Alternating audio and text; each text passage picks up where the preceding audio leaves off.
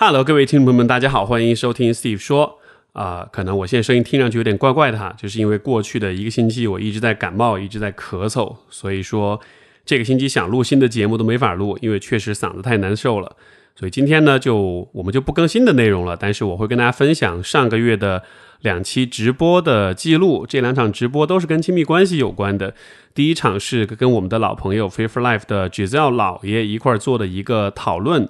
我们聊的话题呢是怎么样去运营和维系一个啊、和谐良好的伴侣关系。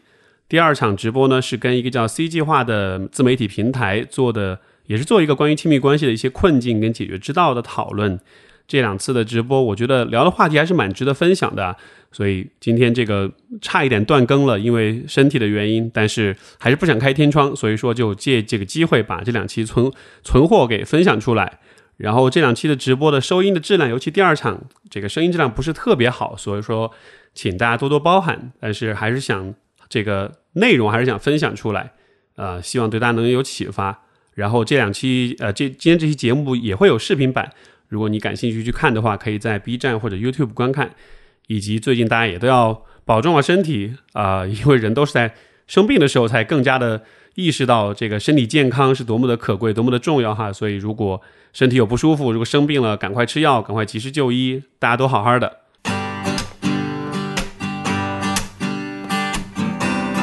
欢迎收听 Steve 说，和我一起拓展意识边界。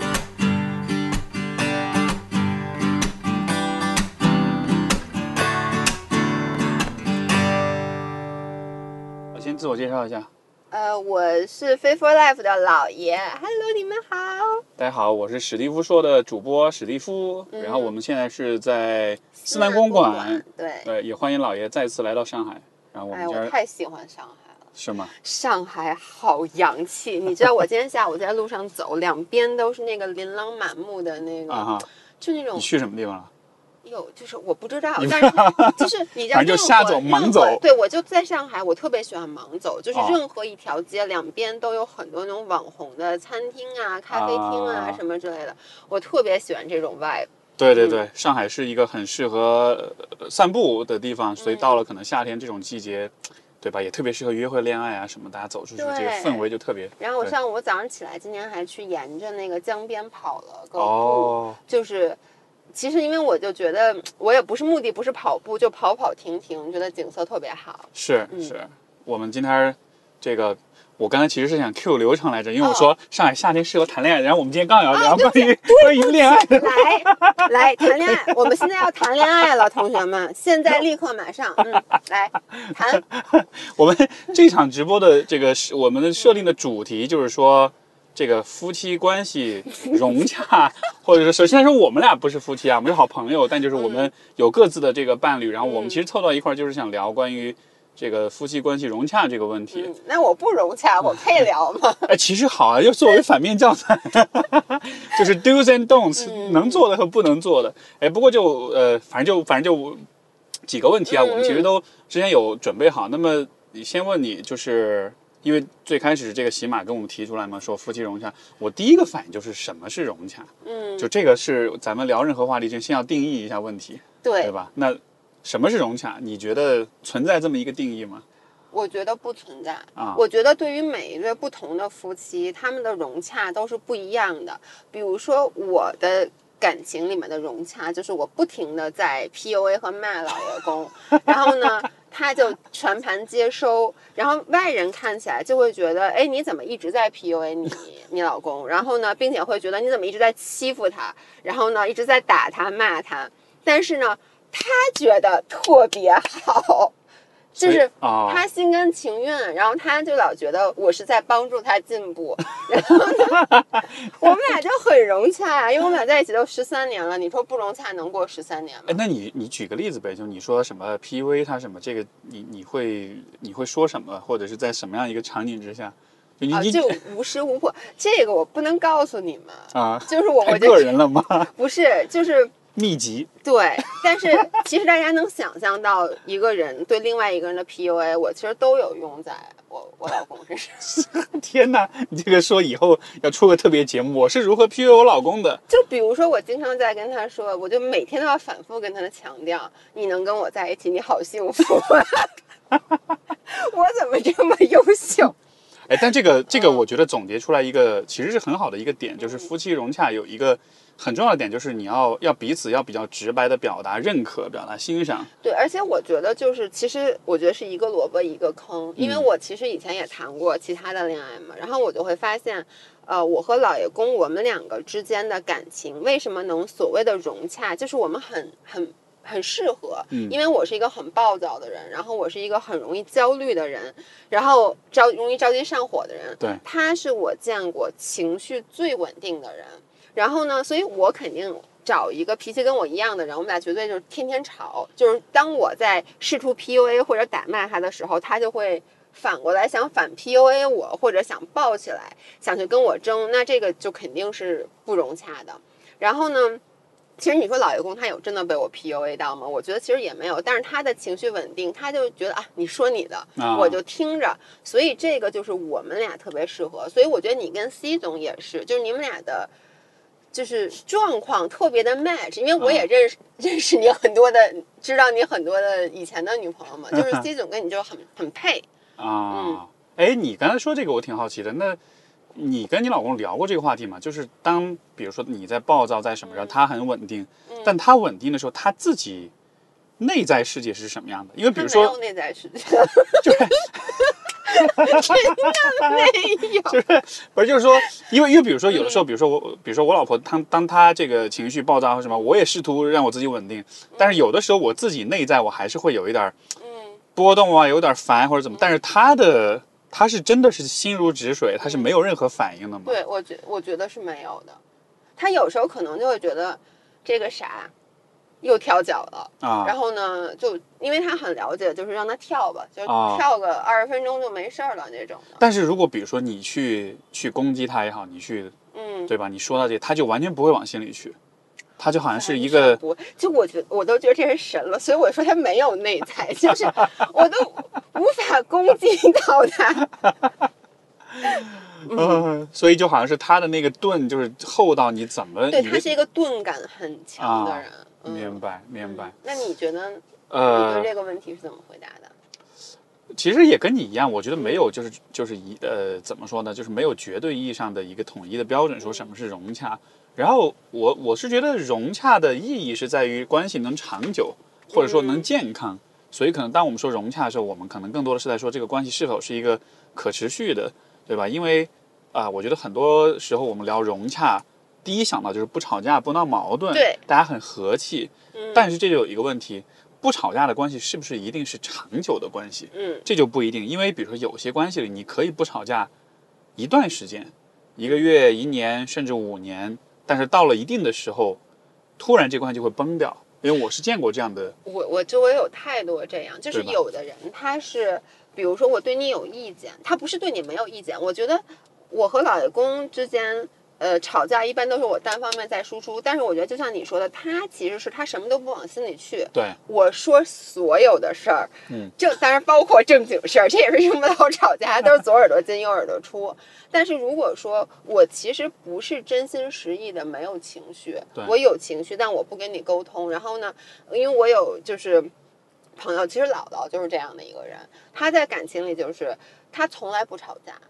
但是你如果犯错了吧，他就给你画一正字儿，他会心里记他给你画一笔。然后呢，因为他就觉得现在这个年纪，我跟你，他其实从小都是，他觉得我跟你吵架也没有用。或者说这已经是你的一个习惯了，我刚跟你说，或者这是你的三观、你的想法，我不想改变你，但是呢，我就给你画一道，然后呢，两道、三道，然后他自己心里真的是有一个有有一个数的，就是画到大概多少道道的时候，我就给你 掰了。所以你知道，姥姥就是他之前历任分手的时候，男方都不知道 why，哦，就突然就他们每一个男生都会说，为什么呀？咱俩不是挺好的吗？就是因为他完全感觉不到任何的 message，所以你说看上去很融洽，但其实我觉得内在并不是融洽的。啊，哇，所以这个这个是真是真是真实生活中这个例子立马就来了。对不起啊，老伴儿，把你卖了，谁让你不在呢？对对对，哎，不过这个我觉得是很好的一个点，因为嗯说到融洽，因为我觉得首先融洽这个词，你觉不觉得是很 old school 的，是很怎么说呢？就是他是一个，他带着一种很传统观念对于婚姻的那种想象，就他会把融洽放在一个很重要的位置上。嗯，但是其实你说融洽对于婚姻真的是最高就最重要的一个点，我觉得一点都不是。嗯但可能只是我们很强调说大家要和和气气的。嗯对吧？夫妻之间这种，我以前听到从来没有红过脖子，从来没有红过脸。是不就是小以前咱们小时候听到的那种所谓的相敬如宾，就是融洽嘛，哎对不对对对但是你觉得相敬如宾，如宾还是如宾？如宾，相相敬如宾。我怎么觉得我我以前听到这个词，我不觉得它是一个好的形容婚姻的词，一般都是说这个两个人一直都很相敬如宾，嗯对但他们其实是没有 real love 的，就感觉对对对对对，就是那种所谓的就很有距离感。对，就是那种小时候感觉包办婚姻，一般人都挺融洽的。哎，你说 你说这个，我觉得真有道理。那会儿强调相敬如宾，是因为那会儿可能真的不怎么讲究自由恋爱，对你懂我意思吧？就是就是大家大多数人都是，实际上是一个生被安，排在一起的。对那被安排在一起的两个陌生人，如果说你你有强迫必须要生活在一起的话，那可能最好的状态就是融洽了，就是是相敬如宾了。是对，我曾经听过真的有这样的故事啊，就是就是这来了上海之后，我听嗯说过的这种，就是可能老两口生活在一起，然后大嗯家的这个是怎么相敬如宾呢？比如冰箱里面，你的吃的是你的，我的是我的；厨房里面柴柴米油盐，你用的是你的，嗯我用的是我的，就两个人基本上除了形式上没有离婚，其实就是室友。我跟老员工也是这样的，就是因为他不能碰我的吃的，啊他如果碰我的吃的，我会急的，所以 哦，你俩也相敬如宾我们俩在这方面非常的融洽，非常的相敬如宾。就是他每一次吃这个东西的时候，都会小心翼翼的问我说：“媳妇儿，这我能吃吗？” 我说：“不行。我”我跟他说：“这个很贵，这个你自己买自己的。啊、但是但是反过来，你肯定会吃他的东西。他的东西我不喜瞧不上。对，哇天哪！哇，你这个真的是全方位的 PUA 啊，就是各种鄙视，天哪，太可怕了。嗯。嗯，对，那就其实你看说相敬如宾，我觉得可能还是那个年代啊，就是嗯可能我猜可能是比如说我们的爷爷奶奶，甚至更早一辈儿，嗯。甚至可能以前封建社会那种农业社会里面强调这个相敬如宾，但是今天现代人我觉得肯定接受不了，因为大家今天还是对于爱情、情感上的亲密这件事儿是很看重的，对吧？相敬如宾其实就是意味着我们在情感上远离，对，也不追求什么情感的共鸣交流，以用这种牺牲来换一个，嗯。交换一个，就是说这个不发生矛盾，很礼貌，然后很也也不急眼啊嗯。什么的。但我觉得现代人肯定接受不了，因为现在大家也没有那么强的需求，说一定要找人搭伙过日子，还是看的是那个可能情感上的那个那个联对系，。但是我觉得有的人他可能两个人性格就都是比较温和的性格，就是相敬如宾也未必就没有真爱，就可嗯能两个人就是很难得俩人，如果说俩人脾气都特好，都温温柔柔、和和气气的。其实我觉得啊，咱们俩在这说人家这种不好，是因为咱们 做不到，就是真正对做到也是挺好的。对对对，嗯哎，你说这个，我觉得就是联系到一个特别好的点，也跟我们说的，呃，另外一个话题有关，就是关于吵架跟冲突哈。嗯这个我今天我中午还在想这个事儿，就像你说的，有些人性格比较温和，比较容易相处，他棱角没那么多，嗯，而且他可能天生就是这样，还不是说像姥姥那样是有话不说藏着，他是确实没有特别清晰的这种棱角。嗯，如果两个人都是这样的话，他们在一块儿可能真的是可以达到相敬如宾。对因为就确实没有什么碰撞，对就，大家都怎么着都行。或者说两个人他恰好你真的就找到了你的 soul mate，他不仅在三观，他在生活习惯，他在饮食，所有的小事儿他都跟你保持了同频。这样子两个人就没有摩擦。当然了，我我觉得这种是非常非常难找的，但也不一定就找不到。啊那如果找到的话，其实他也会做到一种极致的融洽状态。我是觉得经过这么多年的各种洗礼之后，太可能。我觉得不要带这种不切实际的期嗯待。你带这种期待，你其实反而会一直失望。你就一直觉得，就说有些人是会觉得，我只要找到真爱，找到 soul mate，一切问题就都解决了。嗯嗯，但是我后来发现这个想法很不好，因为它会让你就是对现在的伴侣的各种挑剔、各种瞧不上就会特别强烈。是的，因为你期望很高嘛。你像我跟就是我跟 C 总是，我觉得我们是 soul mate，嗯但是即便如此，其实我们还是会至少在有，就可能我们是属于大方向的东西很一致，三观的问题，比如说我们对于怎么，呃，对于金钱的看法，对于家庭关系的看法，对于生活方式，对于生育。家双方的父母，就是这些大的很要命的问题上，其实我们俩高度一致，我们几乎都不需要太多的商量，大家都是一说出来。嗯但是在一些小的事情上，其实还是不同。嗯比如说，呃，当他不开心的时候，呃，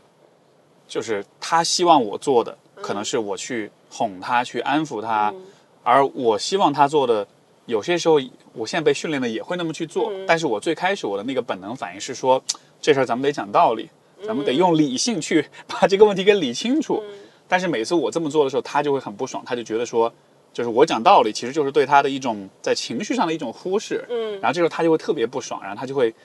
这个事儿就会变得更严重。嗯然后他更严重的时候，我就更加觉得你为什么你为什么就这么容易失去理智哈？然后我们俩就会因为这个事儿就冲突就越来越升级。然后但是到了后来，可能就我慢慢我就学会了说，哦，他需要的其实是那个，我看中的是这个。但是呢，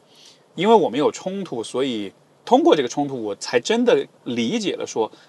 那件事儿对他来说真的很重要，就他重要到他不惜通过跟我闹矛盾的方式来让我明白这个事儿对他很重要。嗯所以就是通过这么一个过程，我也被一定上也被他改变，就是说通过冲突，通过好几次这种争吵，到了后来我就会真的就是发自内心的明白说这个事儿对他真的很重要，嗯这不是一个。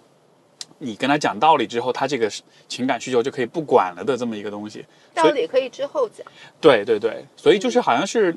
呃，我我我可能我想表达意思就是说，两个人在关系里其实各自都有自己看重的东西，嗯哪怕是很相似的人，依然会有就是那些差异。嗯那这些差异，如果你本身不是很介意，那我觉得大家吵不起来。但是还是会有一些我们俩不同，而且我们又特别看重的东西。当这些东西碰在一块儿的时候，我觉得冲突是不可避免的。而且甚至说冲突是好的，因为这样子你才真的理解，就这件事儿对你有多重要。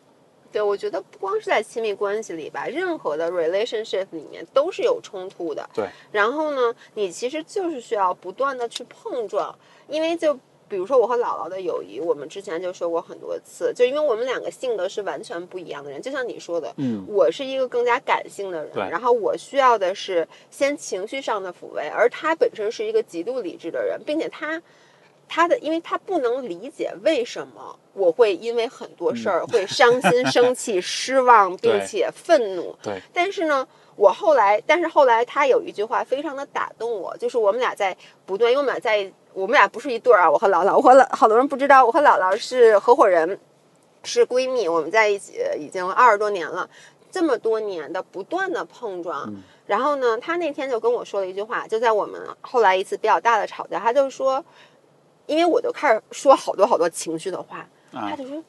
你你什么时候？因为我会开始翻旧账。我说你知道吗？哪次哪次哪次？我说你说了什么什么什么？我说我当时，我说你知道我有多生气？我说我就想我不跟你计较，我但是我跟你说，我心里也给你画了一笔。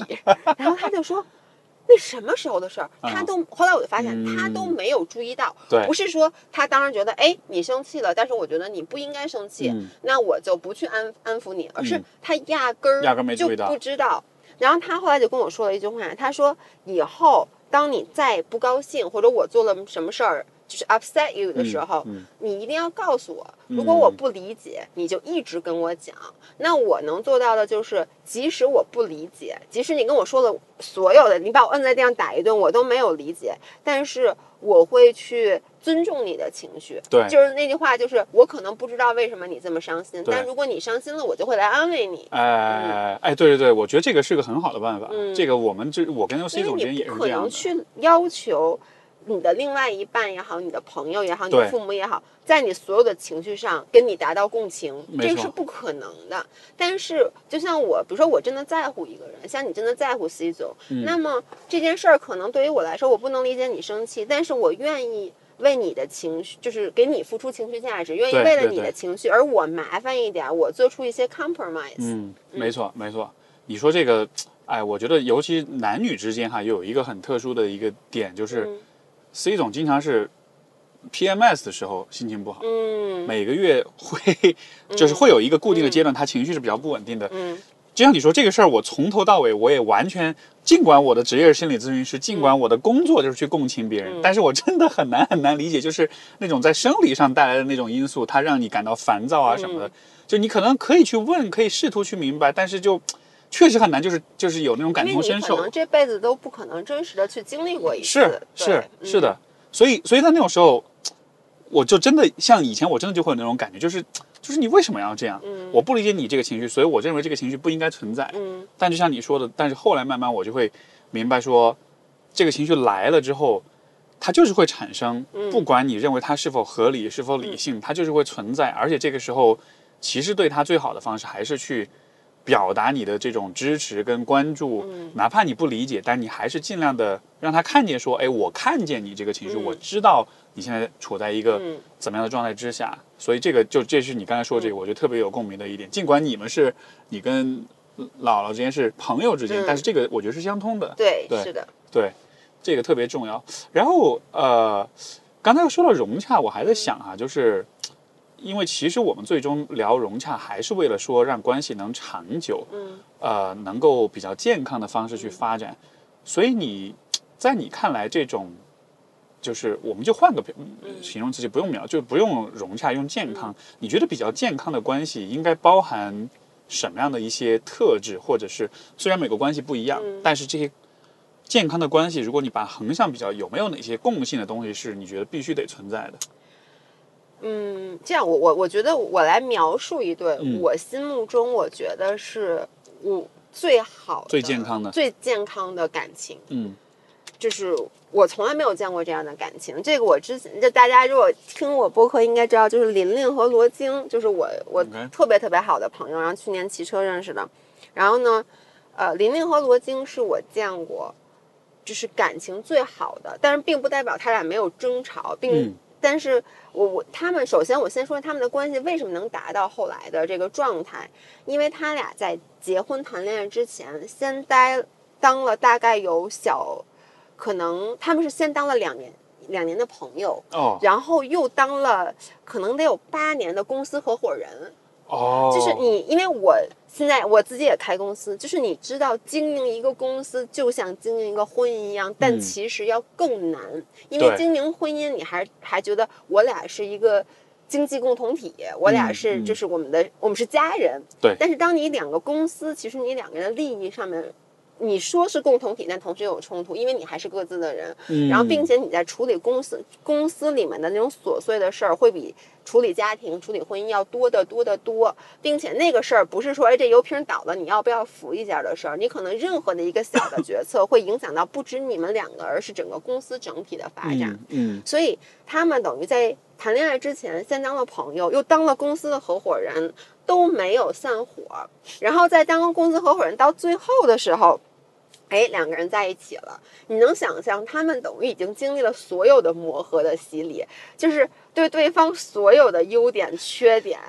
已经并且怎么去拿捏对方都已经再清楚不过了。这个时候两个人开始谈恋爱，然后进入婚姻，所以我就老说，就是因为你知道，有时候我就会觉得，我说罗京干这事儿，这要搁张涵，我得急。但是张琳就说，哎，他老这样，就是他已经能够完全的去包容他所有的问题了，因为他已经见过。他真正最差和最好的时候了，然后这个时候他还愿意跟他在一起，就说明他已经能够包容他的所有。所以我觉得他们俩的这个关系就是无比的健康。包括像嗯，因为琳琳他们两个就是大家知道，琳琳今年刚生了孩子，他们已经四十多岁了，是高龄产妇。然后呢，琳琳在去年怀孕的过程中，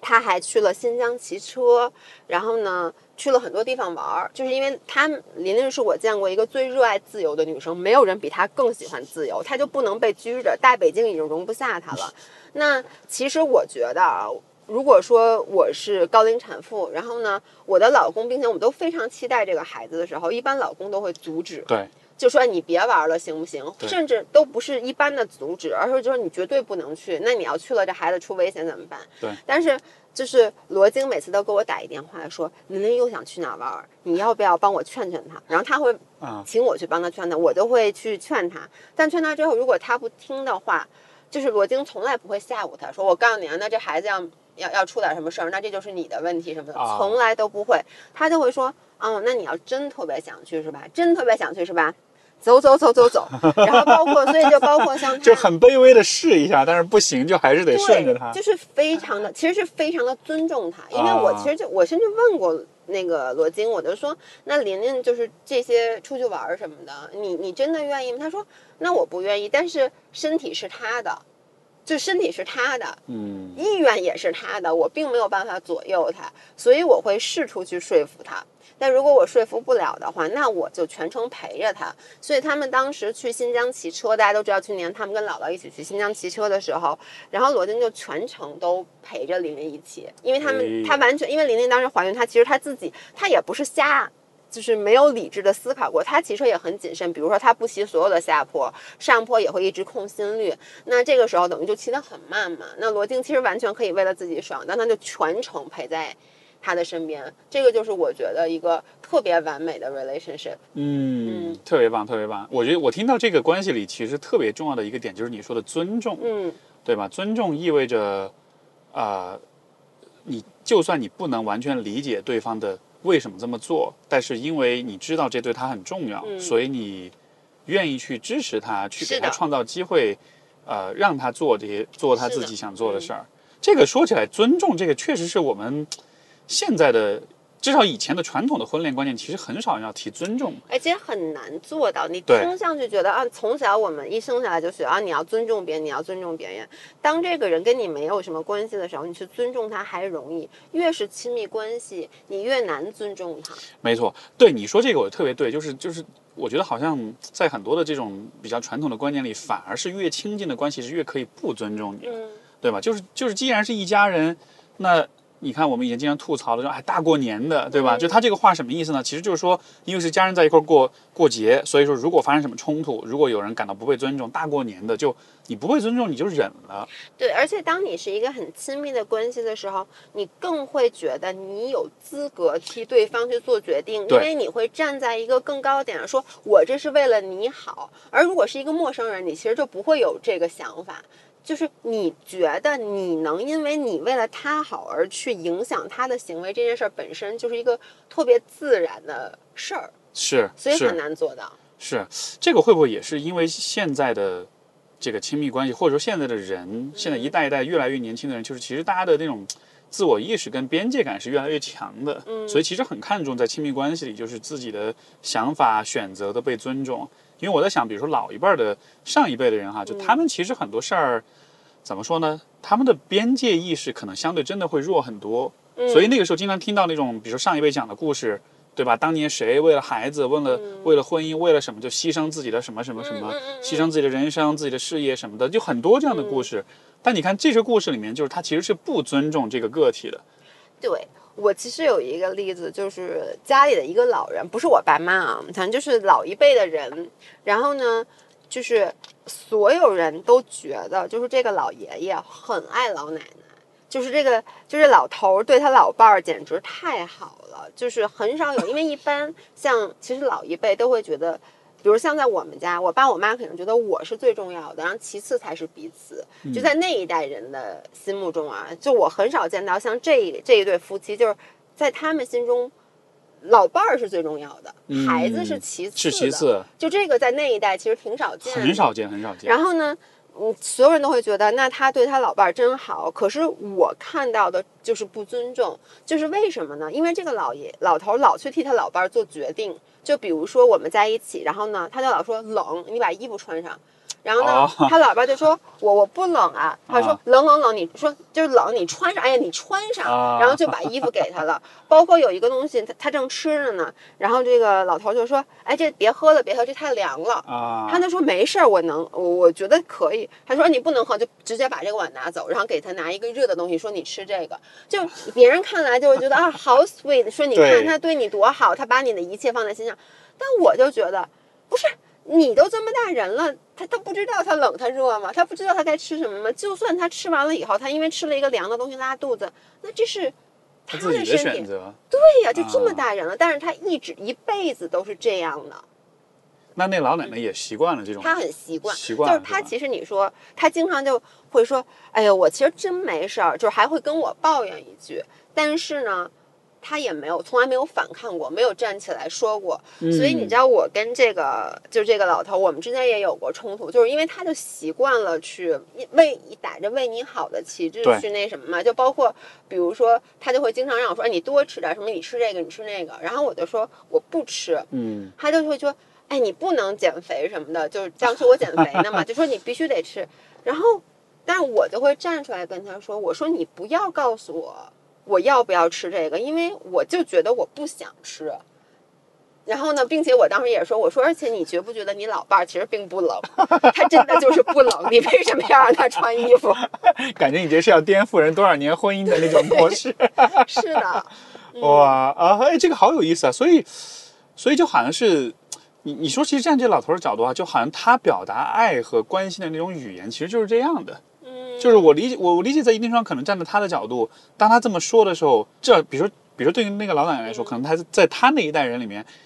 你的老辈儿时刻都在关心你的好坏，嗯这个可能本来就很少见，嗯，对吧？因为一般其实 很多人就不，管，那个年代比较对早，他所以年纪非常大，所以嗯他用这种方式表达爱，至少在他们那一代的那个环境，我理解确实是比较少见的。嗯但是这其实涉及到是一个代际的差异的问题。就那一代人，他们的成长环境跟自我意识就是那样的，所以在那个语境之下，这种关心可能真的是对他们，比如比如说对这老奶奶来说，可能真的是很难得的。但是我们这代人就好像是我们自己的想法都很清楚了，我们自己的边界、自我意识，我们自己的这个这个呃呃偏好，其实都很清晰。所以其实我们这代人会更更看重说，我来决定什么对我好，而不是你来告诉我。对，所以这两种语言或者这两种对 表达爱的方式，就好像有一个冲突。对，而且甚至我有时候嗯就觉得那都不是一种所谓的爱，那个爱是假的爱，而不是真的爱。就是他那个所谓的爱，比如我我说你冷，让你把衣服穿上，我说嗯你怎么这个东西你不能吃，其实是之所以我能这么说，我觉得第一是因为我觉得你是我的，我才可以替你去做决定。因为你就算如果是一个陌生人，你永远不跟他说说你不能吃这这凉，嗯对不对？我所以就是你还是是把它看成了你的一个所属品，这是我我的感觉，这是第一。第二是我就觉得，其实你怕他冷，你怕他吃东西凉什么的，你还是怕他生病了，你得照顾他，麻烦的是你，是是是对不对？是，我能跟你说，老爷公也老这样对我，然后我就会说，我说我告诉你，你根本不是真的对我好，你其实只是怕我生病了以后你麻烦，我就是这么 PUA 他的，他都会在想。我是这么觉得的吗？我说对呀、我说所以你不是真的爱我，我说你真的爱我，就是让我去干所有我想干的事儿，然后在我出了事儿以后帮我收拾烂摊子，这才叫真的爱我。我觉得你太厉害了，你这 PUA，PUA 大师而且他又真的，他又真的想，哎，我真的是这样想的吗？哎，特别逗。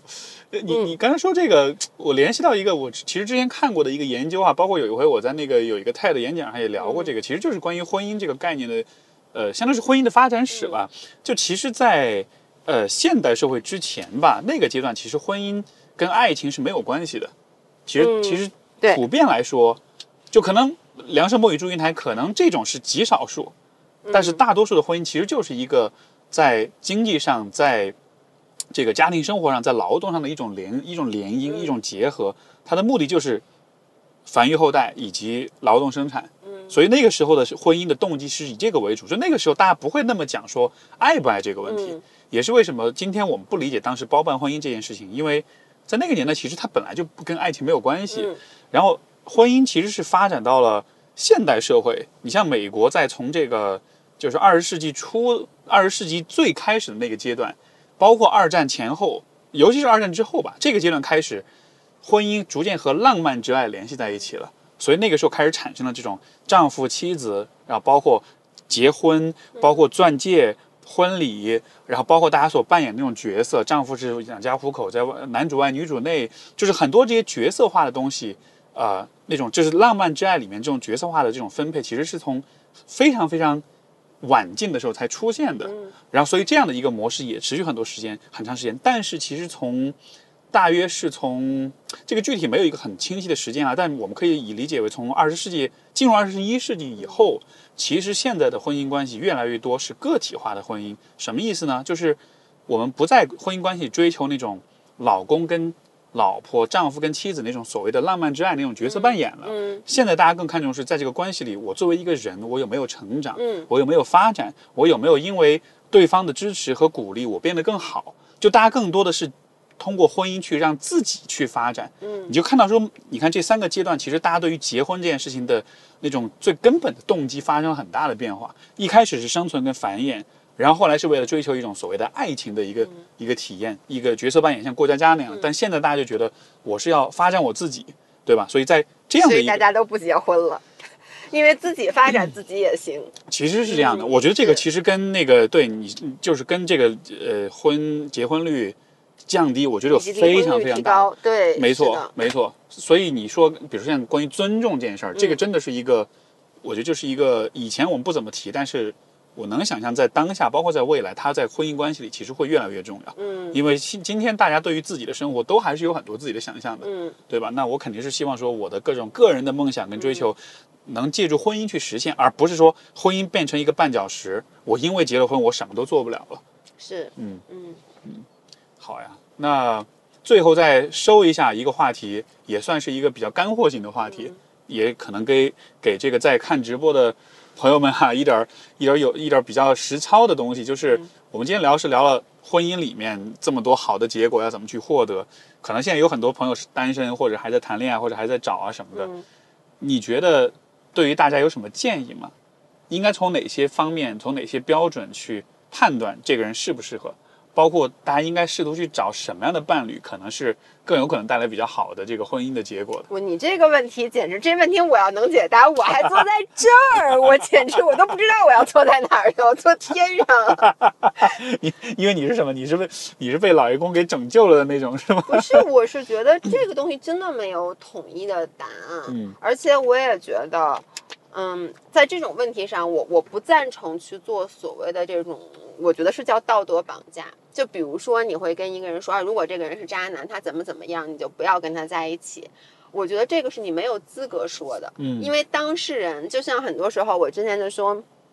有那种家暴的那个女性不愿意离开这个家庭，然后很多人就会说，你明明都已经发现他有这么大的问题了，那你为什么不离开？但是这个就是 at the moment，他就是这样一个状态，他自己做了一个决定，他觉得不离开比离开更好，那他可能就选择了没有离开。所以我觉得你说给大家一个建议。一个标准，我觉得是没有的。你有吗？你我听听。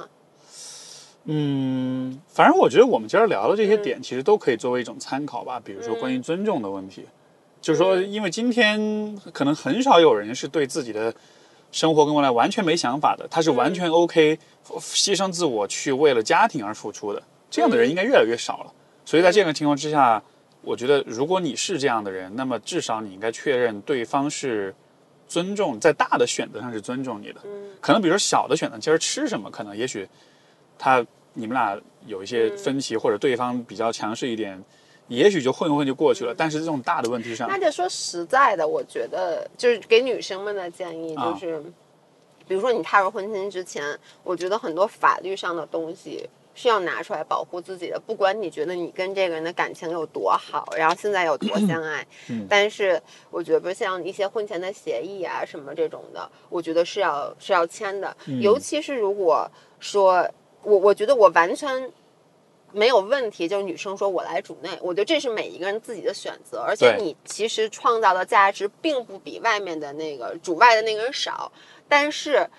现在的这个社会的结构还没有那么好的保护你。那比如说，你决定说啊，我们俩结婚之后，我我决定辞职在家，然后呢，我可能生个宝宝，让我在家家当家庭主妇。那么你需要一些东西来保护你，即使你的老公现在跟你说啊，你你你。就是我，我肯定去什么 provide 你，但是你不知道将来会发生什么，所以如果是我的话，我可能一开始就给他写进去，就是我可能主内，但是你丫挣的钱就是我跟你说，我要出去挣，绝对比你挣得多，所以就得有一半是我的，类似于这样的条款，哎我要放进去的。对，是是是哎，不要觉得这个很尴尬，一点儿都不尴尬。是，哎，你这么一说，我我觉得更加理解为什么现在生育率持续走低了，因为可能对于很多人来说，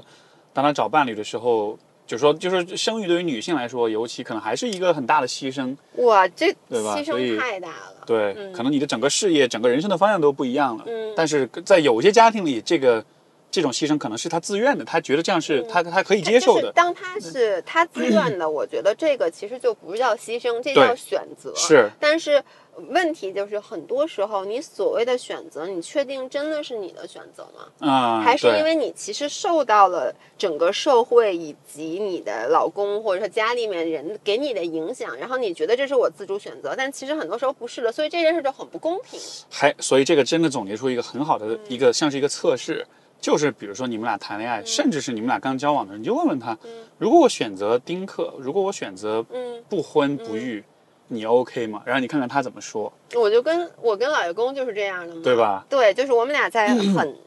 就刚谈恋爱没有多久的时候，我就跟他说了，我就说我我估计肯定是不要孩子的，对吧？嗯，我也是不想结婚的。那他他 OK，我这就所以我说他没有想法嘛，他就没有理没有理念。呃，其实其实我觉得问这个问题倒不一定是说一定要让他同意这对个，，是的，我觉得要碰撞一下。对对对，因为包括比也许有一天你的想法也会改变，是的，就像比如说我跟 C 总在一块儿之前，我有不婚主义者，是 我跟他在一块儿谈恋爱，我跟你们说，他第一次跟 C 总见面，第一次约会，他说啊，我是不打算结婚的。然后 C 总 C 总坐在对面，心想啥，结果最后哎，最后变成了什么样的？你说说。对对对，嗯所以我觉得可能就是这些选择还是会变，但是就是对方有没有那个意愿去真的尊重，尤其在这种大的问题上尊重你。嗯，如果你遇到一个人，对吧？他说哦，那不行，那肯定要结婚的呀，那你就知道说他是会在这种大的问题上去忽略你自己个人的选择，而用一这个没有问题。对我觉得，因为说实话，人家想结婚这没错，人想结婚想要孩子，这个绝对没有错。但只是说，可能如果在一开始，在感情最开始之初，你们俩就因为这件事儿已经有了这个分歧的话，那 chances are 你们俩无法走到最后。嗯，对我对，我我其实有一个前两天收到一个，真的就是正好收到一个五人的私信，他说了 exactly 就是你这问题。她其实当时说的是，她跟她老公在结婚的时候，她已经知道她可能怀不了宝宝了，因为他们做体检什么的，医生已经说了。但她老公当，然后呢，她老公说的是没关系，说我我爱的是你这个人，我不介意。然后，但是他们俩其实都是想要小朋友的，所以在但在婚后，她其实流产了两次，然后她老公先要跟她离婚，啊，就是因为她老公就说，我发现我还是想要小朋友的。是，我然后这个女生就很很气愤，然后很无助，很失望。然后我我我我我其实就觉得这件事儿怎么说呢？因为你知道这句话说出来可能有点 offended 啊，我不嗯是在帮男生说话，但我就说那个老公他有没有权利改变他的主意？是是，对是是，其实他也有可能也是改变他主意。那其实问题就是在最开始的时候，其实等于没有达成共识，因为好像他说啊没关系，我爱的是你这个人，但是你们俩同时又达成了一个共识，是你们俩都想要小朋友，嗯，所以这个就是一个问题。嗯，是的，非常不容易，非常不容易。我们这儿反正就也是浅浅的聊了一下嗯关于婚姻的问题啊，然后呃，总结一下就是可能也是希望大家在这个婚姻相处的过程中，可能更多的是看见对方、看见这个人的选择，嗯而不是说去遵从的一些外外在的一些大的观念的东西来做选择，然后更多的尊重彼此，更多的。呃，抱着一个可能帮助彼此成长、成就自我的方式，这样的嗯可能是比较好的一个选择。好吧，那听上去看上去我们今天的这个直播也差不多到这儿了还有两。分钟呢，咱还得哦，是两分钟是吗？哦，啊我以为是，抱歉，我以为是二十秒的意思。嗯，两呃行行行，那你你刚刚才说这个，就是我澄清一下，其实我说的倒不一定说是是是生育的问题本身是大家怎么选的，嗯而是说以这样的问题为例，嗯你看一个人是怎么做选择跟判断的。嗯就是如果一个人在某一个大的问题上，他会因为观念，就他会是观念大于个人选择的话，那么有可能他的其他的很多事情上，他都有可能这么哎，来。是的，对，而这样的情况之下，这个婚姻里可能就会出现很大的问题。嗯，因为我理解婚姻其实恰恰应该是反过来的，应该是整个世界都不理解你的时候，你的伴侣他是理解你，他是支持你的，这样的关系我觉得才值得。是，嗯就其实说白了，就是帮亲不帮理。就是虽然说理理就是存在，就是我啊觉得是这样，就是当你宏观的来看，当然理是更重要的，因为它是整个社会发展的基石。但当到每一个小家庭的时候，那你就该帮亲不帮理。没错，，没错。嗯这样的话，至少在面对社会的这种，大的压力。要你干嘛？不是是的，对不对？是的，是的，这样的话还不如自己待着，是啊你自己待着压力更少。现在来了一个人，他又他帮着社会去规训你，去改变你的话，这样的关系那确实确实就没什么意思了是。的，嗯，我我我觉得一分钟，一分钟都得说。那我最后给大家唱首歌呗。嗯，嗯我我觉得关于这个融洽，就还有一点，还是我回到我们前面说的哈，就是可能还是看看大家对于冲突、对于吵架这些事情的态度。我觉得那种非常非常怕冲突的人，或者说那种对冲突这件事儿把握不好的话，这个我觉得还是需要注意，就是说可以聊一聊，可以沟通一下，嗯可以改调整一下这方面的观哎，我们俩其实咱们将可以录一期关于冲突的。我认识很多人是。他他在他对一段感情，他唯一的标准就是不能吵架，一吵架就要分手，因为他就是如此害怕冲突。对，这个其实就还是你看待冲突的方式有问题，是的所以会也会导致你在关系里很多时候动作变形这样的。嗯别怕冲突，融洽、信任，然后这个相互的成就、嗯，尊重，这就是大概是今天我们的总结提炼出来一些主题，好吧？OK，好了，好了好的，那那就感谢大家的收看收听，我们就到这儿，OK，拜拜，拜拜。好的，以上是第一场直播的内容，接下来我们进入到第二场直播。那 Steve，你先跟大家打个招呼好吗？Hello，大家好，感谢 C 计划的邀请，感谢赵帆的邀请，然后今天很高兴过来跟大家聊有关亲密关系方面的一些话题。嗯，好，呃，那我也介绍一下我自己哈，我是 C 计划的联合创始人。那我们是一个做批判型思维教育的机构啊，也做了有八呃七七八年了。那我们最早是做成年人，现在主要是培训儿童。其实简单来说，就是希望人能够变得更加的理性，能够独立思考啊。那、嗯呃，今天聊聊亲密关系，然后也欢迎大家帮助我们转发，可以转发到朋友圈或者是社群啊，让更多的人来一起聊聊这个话题哈。那大家如果有什么呃，就是第一次来听直播的人可以打个一，然后有什么关于亲密关系的困扰，大家也可以写在评论区里面啊。那因为我们是做这个思维训练的，所以一开始我也想先聊聊这个思维哈，就是人的思维方式其实是在我看来是特别特别重要的。嗯，因为它会影响到你怎么去解释很多的问题啊，怎么去看一些表面现象，它背后可能深层的原因啊，或者它深层的一些规律啊，以及说我们怎么跟人沟通啊，我们怎么样去做决定、做选择。那我不知道，就是我们谈到亲密关系的时候，你觉得有没有什么样的思维方式啊？一方面是它会对好的亲密关系是很重要的，那另外就是它会阻碍亲密关系、伤害亲密关系的，能不能啊？举一个例子，先说说思维方式好吗？好啊，好啊，呃，我觉得这是个非常棒的问题，而且因为你们是关注这个批判性思维这个方面的培养，所以其实这也是我特别乐意去分享一个角度。因为今天说到亲密关系，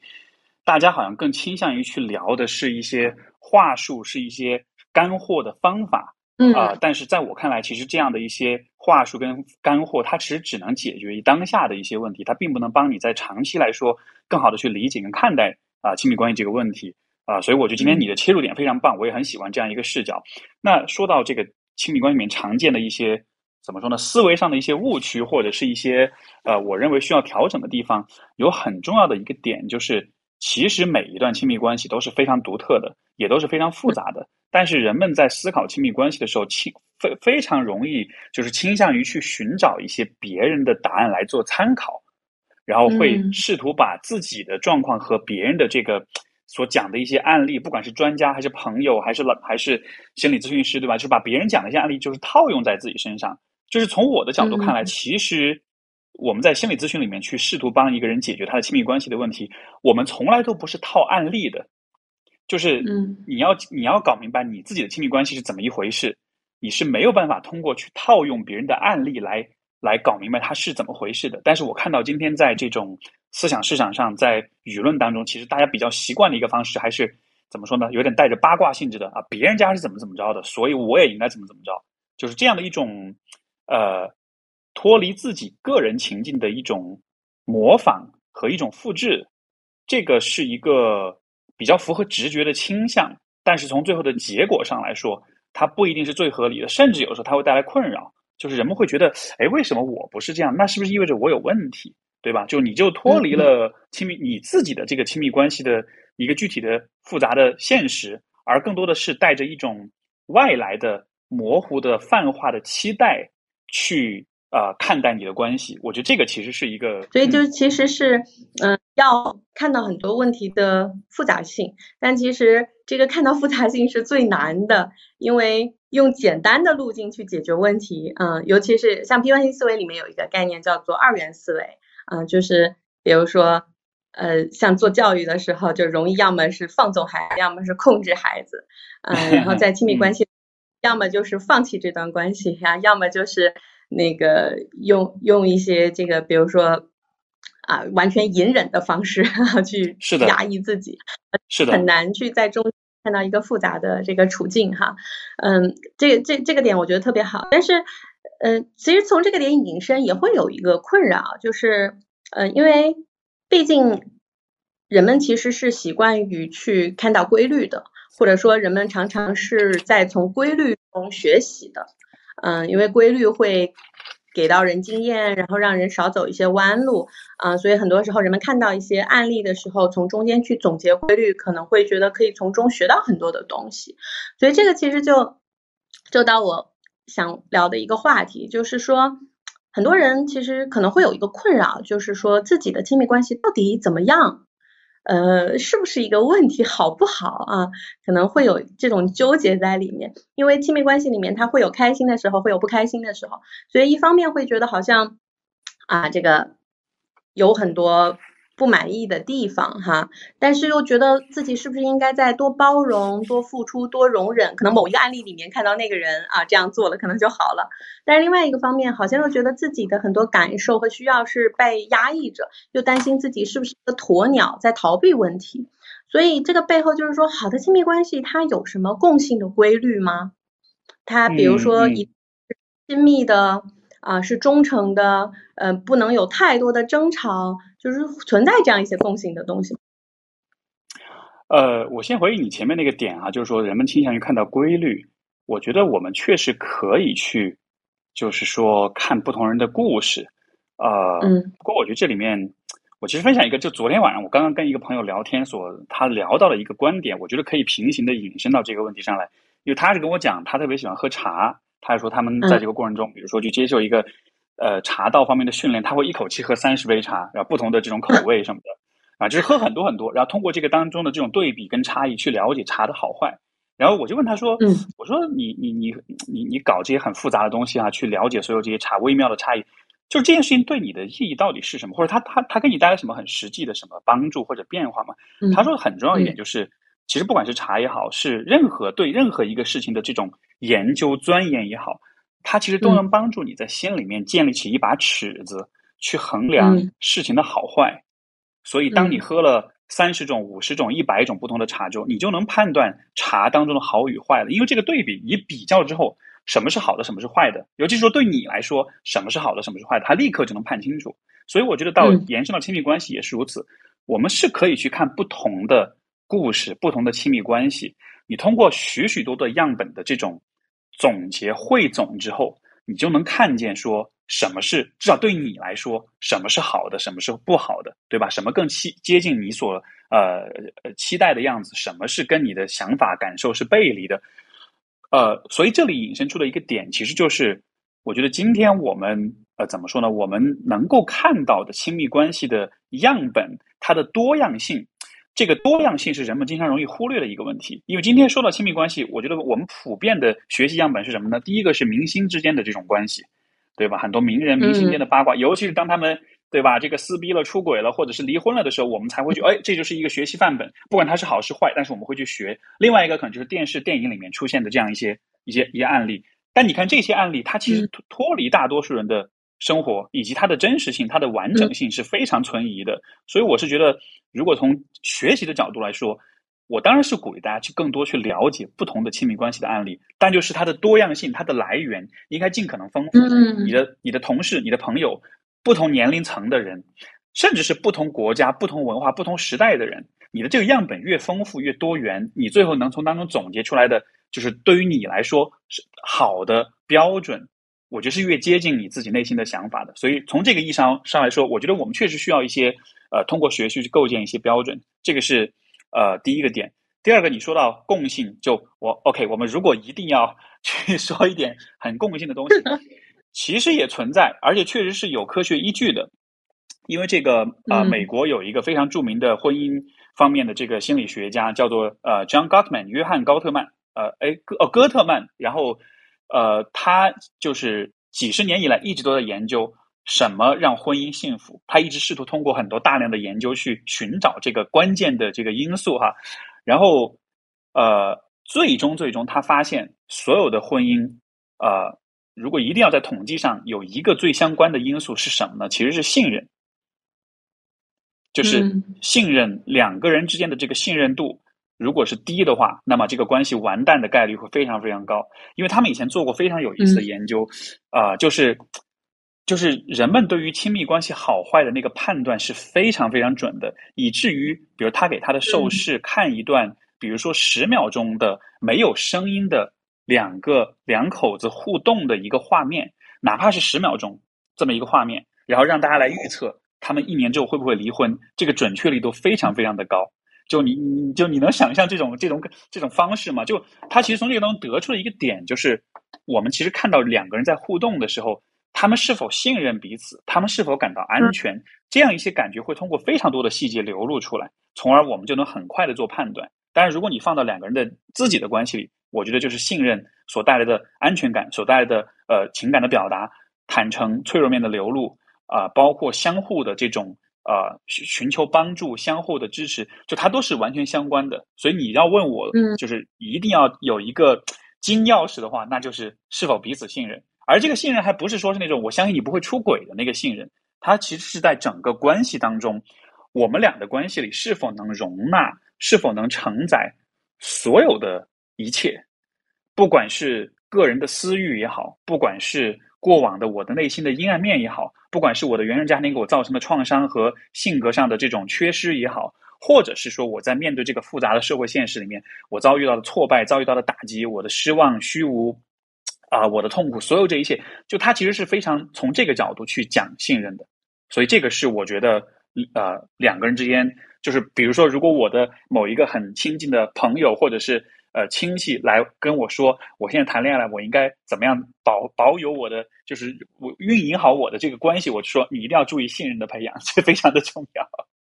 嗯嗯，这个信任这个点啊，确实是，但是想想其实可能也也也蛮不容易的哈，尤其是在这样大的这个环境之下，如果一方可能参与度不是很高啊，或者是嗯，就可能。瞒着家庭，其实还有他特别隐秘的一大块的生活。那很多这个 这个信任，呃，大家也可以愿意的话，也可以写一写哈。就是如果你自己的亲密关系里面觉得五分是极度的信任，一分是极度的不信任，你也可以自己想一想，不一定要写出来。就是你觉得你那个信任度度是在哪儿？尤其是有的时候生活中一些琐事的时候，可能。他被去体现出来的这种信任或不信任，还是还是蛮不容易的。嗯，是，嗯，你刚才说的多点，其实我也我也我也蛮感触的哈。因为我我在美国有一位朋有一对朋友，然后我呃前一阵去找他们玩儿，嗯，然后我看他们这种亲密关系的相处方式，我就觉得还挺触动的。因为其实从中国的很多传统的上面，比如男性会喜欢漂亮年轻的女性，然后女性会喜欢。呃，这种有钱有权的男性，好像样本会相对感觉会更单一一些。嗯，但是我在看我这对朋友的时候，就是他们都四十多岁，然后也没有结婚，就是一个长期的伴侣。但是我会觉得，就首先你从外在看的话，可能这个女的她非常的胖，然后以及呃可能也不怎么打扮，嗯嗯，然后这个男的可能呃从世俗意义上 来讲，他。不是赚很多的钱，因为他是个自由职业者，所以收入并不稳定。嗯，但是他们两个会有很多精神上的交流，然后对于生活、社会、人生的很多看法是很一致的。包括他们可能都是素食主义者，然后他们在一起的那个画面就让我觉得特别特别的和谐。然后中间也是既很亲密又有边界感，你不会觉得，比如说这个男士给这个女士。做这个喝的的时候，这女士会跟他说谢谢，然后会去称赞他做的这个东西，然后你能感觉到他是发自内心的去感恩的。然后我就会觉得，好像我在呃我们相对一个单一一点的社会里面，很确实是好像很很少去看观察到一个更多样的一个样本哈，所以是不是这种更多样也是要以一个社会更多元为一个基础的？嗯，对，这个嗯这个这反正我嗯就挺有感触的，嗯是是，我觉得你提的这个是一个非常重要的点，其实就是前面我说到的关于那个样本多样的问题。就是当今天我们说到什么是幸福的婚姻的时候，其实大家脑子里都会有一个怎么说呢？会有一个大概的想象，而这个想象大概率是包括他们两个一定是郎才女貌的，就是我们会默认郎才女貌的人 是会更幸福的，对吧？或者说我们更看重就是这种。怎么说呢？就是可能颜值上的这种匹配，我们看重的是，因为你站在旁人、站在外部的视角，你就只能看到这样一些很外在的东西，你以这些标准去判断两个人是否匹配，对吧？但其实你说我们，比如说我们前面讲的关于信任的这个点，就是两个人之间能否信任，这个和他们长得漂不漂亮，和他们颜值是否接近，其实一点关系都没有。所以，所以就是还是就是说，我们在对好的亲密关系进行想象的时候，我们普遍想到的是视觉的东西，是画面的东西。嗯所以说，就像你说的这种，当我们看到一个不太符合这个想象，你就会觉得啊，好惊讶，好意外。但是可能他们处理关系的方式有很多方面，可能是比，比如说很多非常漂亮的明星夫妻们之间处理关系的方式，可能是要好很多的。所以这个我觉得确实也是，就还是那个样本多元的问题。嗯嗯，这个点特别的好。那我那这个引申的还有一个问题，就是说很多人可能他这个确实能感觉到自己的关系里面是信任非常非常脆弱的啊，然后 可能也非常的不亲密啊，甚至是就是就是很明显的感觉到自己对亲密关系的质量是很低的，很不满意的。嗯，但是这种状况之下，可能既不会选择离婚啊，然后也不会选择去积极的面对问题、沟通、发生改变，更多的是一个躺平的姿态啊。这个我见到的非常多。那很多，尤其是比如说很多女性，因为我们的啊用户里面有很多是妈妈嘛，那会说啊，一方面呢，就是这个男的有比没有好，对吧？然后他也能给家里赚点钱啊就可以了。嗯，那对于这样的一个态度哈，就是他会不会有什么隐藏的这种影响，其实是自己被忽略的。就亲密关系如果质量不高，它一定是我们要去解决和面对的一个问题嘛？这种躺平嗯，O 不 OK 呢？嗯明白。呃，这个问题容我稍微呃怎么说呢？就是稍微绕一绕一点道儿来说一说我对这个问题一种，嗯相当于是一个历史背景的一种讨论哈。就是其实嗯。说到婚姻这件事情，婚姻这个概念，其实在人类历史上，首先它是一个相对来说比较新的东西，就我们说当今的嗯。一对一的这种婚姻。然后就是，嗯。其实婚姻的形态，包括婚姻的脚本，其实在历史上也是经过一些不同的发展阶段的。我举个例子，比如说在封建时代，啊、不管是国内还是国外的封建时代，那个阶段的话，人们结婚是不考虑爱不爱情的，因为那个时候嗯。婚姻主要是为了生育，而生育是为了劳动力的创造，是为了生存，对吧？所以在那个阶段，其实婚姻跟爱情没有任何的关系。婚姻跟爱情搭上边，其实是我的理解，它至少有一个非常重要的一个节点，其实是当我们进入到二十世纪以后，尤其是在二次大战、第二次世界大战结束以后，浪漫之爱嗯和婚姻之间的这种绑定，包括我们今天看到的，比如说婚礼，比如说钻戒，所有这些关于罗曼蒂克之爱的这样的一些仪式，嗯它其实大概都是从可能是这个阶段，我们进入到二十世纪以后，才开始逐渐的形成这样一些画面，这样一些概念，然后才产生说，哦，婚姻应该是跟爱情有关的，对吧？所以这个时候人们才会开始注意到说，哎，我结婚的时候我爱不爱这个人？然后再往后发展，当我们进入到二十一世纪了以后，其实婚姻这个概念又发生了一个新的转变。我们说，呃呃，如果说第二个阶段是所谓的浪漫式婚姻的话，那么第三个阶段或者我们现在所走入的阶段，其实就是个人式婚姻。什么叫个人式婚姻呢？就是今天的今天的人们，其实他们的自我意识都很强，他们都把嗯自己的个人成长跟发展放在非常重要的位置上。所以，当他们考虑结不结婚的时候，他们更多看的是这个婚姻、这个伴侣，他能否支持跟帮助我去成长，他能否让我变成一个更好的人，他能够能否支持我去找到我人生的意义。所以，婚姻就不再是一个我们要去扮演一个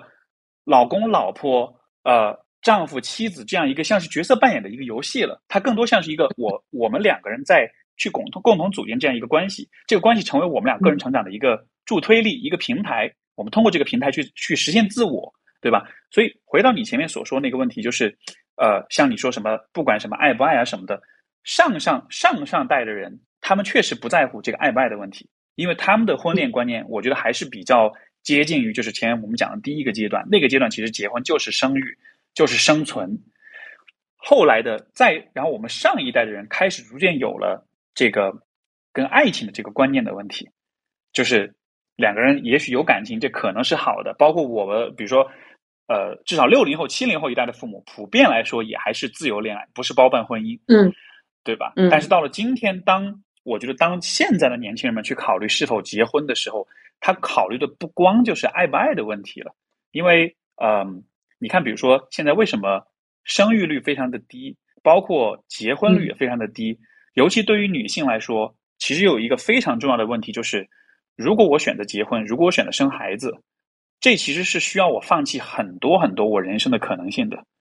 而对于今天的女性来说，当她走入职场，当她拥有了经济地位、社会地位之后，她其实是有很多可能性的，但她不愿意放弃这些可能性，对吧？就结婚生孩子对她来说代价太大了，所以这样说来，现在的婚姻就不是一个帮助个人成长的这样一个关系，至少在很多的地方是这样一个一个现实。所以我觉得，当我们今天讨论到这个什么爱不爱情重不重要的时候，就就这个可能都是前面一个时代所讨论的问题了。我觉得我们更往未来去看的话，我觉得更多还是应该从这个角度去看，就包括我们说，如果你要呃找到合适的婚姻也好，或者说你要怎么说呢？哪怕从政府的角度，你想要提高这个结婚率、提高生育率也好，其实也都是需要这样从这样一个视角，就真的是去尊重个体的发展的需要，然后试图营造一种有利于个体发展的一种婚姻制度，而不是一个还是停留在说啊，就是这个这个生孩子、生育的这样一种一种目标上面。嗯，那那这个我我还是有点没理解哈，所以就是说，确实现在的人会可能更多的看重说对自己的发展是不是有好处。那那从这个角度来说，停留在一个这种不是质量不是很高的一个婚姻里，嗯、本身它这个背后是一个理性的选择吗？或者说你你一般面对这样的一个这样困境的这些人来说，你会你会怎么去看他们呢？或者给一些什么建议吗？我我觉得这个地方可能就要看看这个被困住的人他自己对于他的生活、他的未来是怎么样的一种想法。因为我理解，如果一个人他成长的环境相对来说比较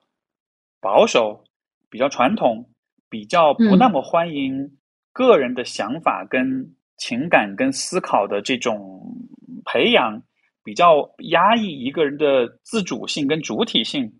如果是在这样的一个环境下长大的话，那么可能这个这个这个人可能他确实他在对他以后的生活，包括以后婚姻这件事情，在他生活里扮演什么样的角色，可能这些问题他就不太有什么概念。在这样一个情况之下，他确实就容易更多的是跟从跟跟随跟从着别人的呃期待或者是压力和要求去做自己的人生选择，对吧？但是比如说，如果他是我的来访者，但凡他有任何一点点他对他自己生活的一种反思或者一种想法，哪怕我发现他有一个非常微弱的声音在告诉他说，其实我想要的生活不是这样的，其实我有一个我想象中的理想的一种生活状态。但凡有一点点这样的火苗，有一点点这样的迹象，我其实都会很努力的去帮他去把这部分打开，去放大它，去看见说你对于生活的期待，你对于未来的想象到底是怎么产生的，对吧？这个是因为很多人其实，比如说在小的时候。啊、而且就是可能三五岁的时候，这个阶段，其实人们已经会开始对于自己的生活，或者说自己想要变成什么样的一个人，会有开始有一些非常童真，但是非常真诚的一些想象。这些想象在我们成长过程中，在有些环境里面，他会经历很多的打压跟否定，到了最后，你慢慢就把这些东西给遗忘了，就是我们说的那个童心不在了，对吧？但其实，如果你能想办法把这个部分找回来，你能帮助一个人去重新建立起他对于好坏，他对于未来的想象。判断他的他的主体性，就能够重新建设起来的话，他其实就能从这个困境里面出来。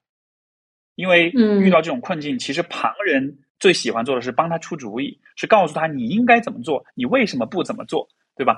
可能是出于好意，但是这样的表达方式不一定能帮助这个人有更多建立他自己的判断。所以遇到这种情况，我的如果说你要去帮助一个身边有这样困扰的一个朋友的话，我更多鼓励就是你试图去多。问问他是怎么想的，多去嗯表达对他自己的想法跟判断的一种聆听、一种接纳、一种支持，让他感觉到说我拥有我自己的判断跟感受是可以有的，而且是对的，是好的，是别人会喜欢的。你通过这样的一种姿态去滋养他，去培育，去去这个去支持他，然后他就能建立起来自己的判断，然后之后的事情他自己去搞定，都不需要你 帮他去做任何的判断。嗯，所以我会感觉就是很多人可能放弃的这个状态哈，关键还是说，就是是不是把自己也给放弃了，就是自己内心那种火苗，或者说真正的那种感受跟需要，是不是在压抑他？嗯，因为我我我自己做教啊，包括我的孩子是三岁，然后我我就会感觉到。呃，越来越感觉到，可能我我自己从小成长的，包括我们在国内的这个环境下面哈，就是感受跟需要是经常性会被压抑的啊，经常觉得我要做个什么，然后别人会告诉你你不要做啊，你这样做，有的时候他可能就是因为有一点点不好的呃这种因素，然后就被给扼杀掉了。呃，所以很多时候我们好像文化上会从小习惯性的告诉你你的感受，你要隐忍啊、你要付出，但是你自己的感受好像不是那么重要的。然后你你的这个需要啊，很多时候你要考虑到别人，要考虑到各种各样的因素，所以你的需要可能也会告诉你，你最好去去压一压啊。所以我之前在有一些直播课里面跟我们的 很多家长去聊感受跟需要的时候，很多人会发现，嗯，不知道自己想要什么。嗯，要找到自己的需要，其实是一个特别难的事儿。然后自己的很多感受，其实这个也会涉及到我我待会儿想讨论的，就是这个性别不平等的问题。因为就我我尤其会发现，嗯，因为社会会有这种大的性别不平等的背景，啊、很多时候像男性的很多感受也是会被压抑的，所以他只能表现出来一种。阳刚的这样的一种气质啊，不能太脆弱，所以其实是不容易流露出这种脆弱，不容易知道自己真正要什么的。那另外一方面，女性又经常可能会被要求是比较付出的，要去为别人优先着想的，所以很多时候其实也是会被压抑的。所以连着这个，我们是不是也可以聊一聊，就是嗯，这种亲密关系里面这种性别不平等啊、呃以及对感受和需要这种长期的压抑，呃，在很多时候我觉得会让人觉得很绝望哈。就它有没有什么什么出路呢？能够帮助我们真正去嗯。看到一些希望哈。呃呃，我觉得是非常好的问题。包括你前面讲到的，就是因为你们也是做批判性思维的教育，对吧？其实它这个都是它都是一脉相承的，就是这个大环境总体来说，它对于人们的自主性跟主体性的培养是非常非常有限的。呃，包括你刚才说到关于这个性别的这个问题，男性应该是什么样，女性应该是什么样？我觉得这个问题的解决，当然一方面我们要在制度上、在观念、在文化上追求性别的平等，这个是一个非常非常重要的点。同时并行存在的另外一个出路，就不是说是从性别的视角去看，而还是从我们刚才说这个角度，从人的自主性、主体性的角度去培养。嗯，呃，我我举一个例子，呃，不是，我觉得这个地方的问题是出在什么呢？因为你刚才说到，就是这个，好像很多父母对于孩子教育，好像是会说什么是好的，什么是不好的，有点包办代替，有点很控制他们哈。对，其实客观来说，这样的教育方式在怎么说呢？比如说零到六岁，对于零到六岁的小朋友来说，其实是有必要的，对吧？这个阶段孩子什么都不懂，他确实需要父母来告诉他，比如说在马路上乱跑是错的，比如说用手去摸电门是错的，因为那就是一个他不懂但对他有害的东西。所以在这个阶段，其实父母是需孩子是需要父来自父母的一些非常明确、非常清晰的输入，这样子的话，孩子才能感到安全。所以这个阶段、嗯这种教育方式，我觉得在相当程度上是必要的。但是问题是出在，嗯，因为人从小到大是一个不断学习的过程，但这个学习的过程，人作为一个学习机器，他的学习能力是在不断提升的，从而他需要的输入，他需要的训练方式也需要不断的变化。但是问题就是，当很多人长大了之后，他六岁了、十二岁了、十八岁了，甚至是二十四岁了，他家里人、他身边的人还在用同样的方式去训练他。所以你跟一个六岁的小孩说你不可以在马路上乱跑是错的，但如果你跟一个十八岁或者二十四岁的年轻人说，嗯、你不可以去学这个专业，因为他有赚不了钱，他逻辑上是一样的，但是它不适合这个发展阶段了。而我觉得今天的很多很多的问题都是出在父母对孩子的教育，它缺少这样一种进化的过程。这个打一个大家比较容易理解的比方，有点像是什么呢？有点像是人和计算机的关系，就是在计算机出现的早期，人类计算机能做的事儿很有限，都需要人类给计算机非常清晰的指令，你把一和一加起来，告诉我答案等于几，对吧？但是现在计算机的发展已经到了，比如说 ChatGPT，它 AI 已经聪明到不需要你教它了，它甚至反过来教你了，对吧？你看人跟计算机的关系，它就是这样一个，一开始它很蠢，它很蠢，它很简单，但它需要你人类不断的调教、训练、升级它，但到了后来，它会越来越强，甚至强到比你更厉害。而很多父母在家庭里面的角色，其实就是人类跟计算机之间的那个人类的角色。他还在用当年训练那个最基本的三八六四八六的那个计算机的方式去对对付今天的 ChatGPT，他当然就会不适用。所以这样的一种不适用带来的一个后果，其实就是啊，我就我觉得就是年轻一代没有办法从父母的教育当中真正学习到，就是我自己去思考，我自己去了解我的感受，我自己去为自己做判断这样一种能力，从而衍生出来一个问题，就是在性别的问题上，一个男生。我要不要表达我的情感？我要不要流露我的脆弱面？我要不要流泪？对于一个女生来说，我要我要不要拒绝别人？我要不要说不？我要不要强调我自己的需求？他就没有这个判断了，因为整个的教育从一开始就给你套了一个非常死板的一个模板，男生应该是这样，女生应该是这样。然后很多父母不懂得在这个过程中，我们带着孩子一起来思考这个事情为什么是这样的。男生为什么不能哭？为什么许多人要强调男生不能哭？如果男生哭了会发生什么？对吧？如果你哭了，我们会怎么对你？如果你哭了，别人会怎么对你？就是有这个里面是有很多很多要去聊的问题的。但你不去聊，那最后的结果就是没有人告诉我，我也不知道怎么办。那我就只能别人给我一套标准，那我就大概按着这个来吧。因为有一套明确的标准，虽然它让我感到束缚，让我感到不自由，但是呢，它也让我感到安全，它也让我觉得。事情似乎是可控的，或者至少我大概知道怎么做，不会让别人讨厌我。嗯，所以到了最后，可能说到性别的问题，我觉得这个当中其实就存在这样的一个点。今天很多人一方面感受到了性别的这种偏见和这种呃刻板印象带来的束缚，但另一方面，我们其实很难很难真正的摆脱这些东西，对吧？因为它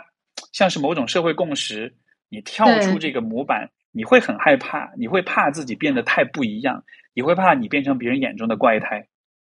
嗯，是，所以哎，挺不容易的。呃，这个我同事提醒我，我们先做一个抽奖，然后待会儿这个问题我要追一个问题。好，没问题。嗯，对，因为今天呢我们会两轮抽奖哈，现在是中间的时间呢，先抽一个我们 C 的话马上要发一个思辨卡片，就是我们做了二十四张卡片，每。呃，上面会有一些思维常见的思维谬误和一些更好的一些思考的方法的工具哈。那呃，送两个出来，大家可以写。哎，你们写的是我要这句话思辨卡片是吗？好长啊，好吧，我们可以这个话哈，可以复制粘贴。嗯，那那这个这个结尾的时候，我们会抽一下呃 Steve 的一本书哈，然后也是很好的，欢迎大家也可以买来看啊。那我们也会抽着送两本。那那刚才这个问题。嗯，其实我就就回到个人层面哈，就是 很多时候我们在一个亲密关系里面，可能能看到自己或者是伴侣身上这种受到社会的影响，以及受到原生家庭的影响。就比如你刚才说到的这些哈，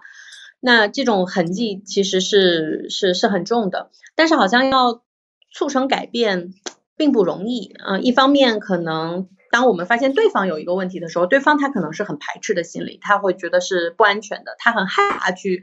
呃撕开自己心里的一些东西，然后把这个袒露。这个其实跟你前面说的这个信任是有关系的啊。但是看起来好像两个人之间是有信任的，但好像又把这个东西撕开去面对它是很痛的，是是很不容易的。那当我们想要去做这件事的时候，很多时候对方有可能感觉你在你在你在侵犯他的。自己的这一块空间，然后你再想要去改变它啊，然后想要去呃给他压力，会有这样的感觉。那很多时候，当然我们自己要去撕开一些东西也是不容易的，可能自己会有这种不安全感啊，会有啊不知道自己到底能不能去面对它，有没有信心去变得更好，嗯呃，所以很多时候还是会有很强的这种这种无力感，嗯，所以怎么去面对这种无力感呢？就是从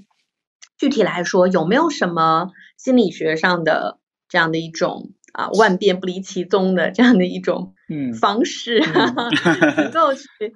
打开一扇门？我觉得就是能够让两个人之间进入一个良性的沟通明白。这样的一个，呃，明白。我觉得有一大一小两个方式吧，或者就一个更宏观，一个更微观。从一个更宏观的角度来说，人活着必须要，尤其在今天的时代，人活着的话，不管你是男女，不管你老少，不管你是做什么工作，你活着你必须要成长。这个话为什么这么说呢？因为生活是会向你提出越来越难的问题，生活会给你带来越来越难的挑战。你在十几岁、嗯二十几岁的时候，你只要考考学好这个上好学，考到好成绩，找到好专业，对吧？你找个好工作，你的生活就基本上没什么忧虑了。你到了二十六七、二十七八的时候，你找到一个好的伴侣，两个人开开心心、甜甜蜜蜜，哎，差不多生活就很完满了。但是生活不会停留在这里，你到了三十多岁，你可能要考虑事业发展的问题、生育的问题。你到了四十多、五十多、六十多岁，你逐渐需要开始考虑，比如说家里面的老人身体会出现疾病，甚至是你自己会出现疾病，对吧？然后你的孩子的发展，然后到了后来可能会面临着呃亲人的去世、伴侣的病痛，呃，包括你自己的身体的问题，就是嗯。如果我们说是人生是个游戏的话，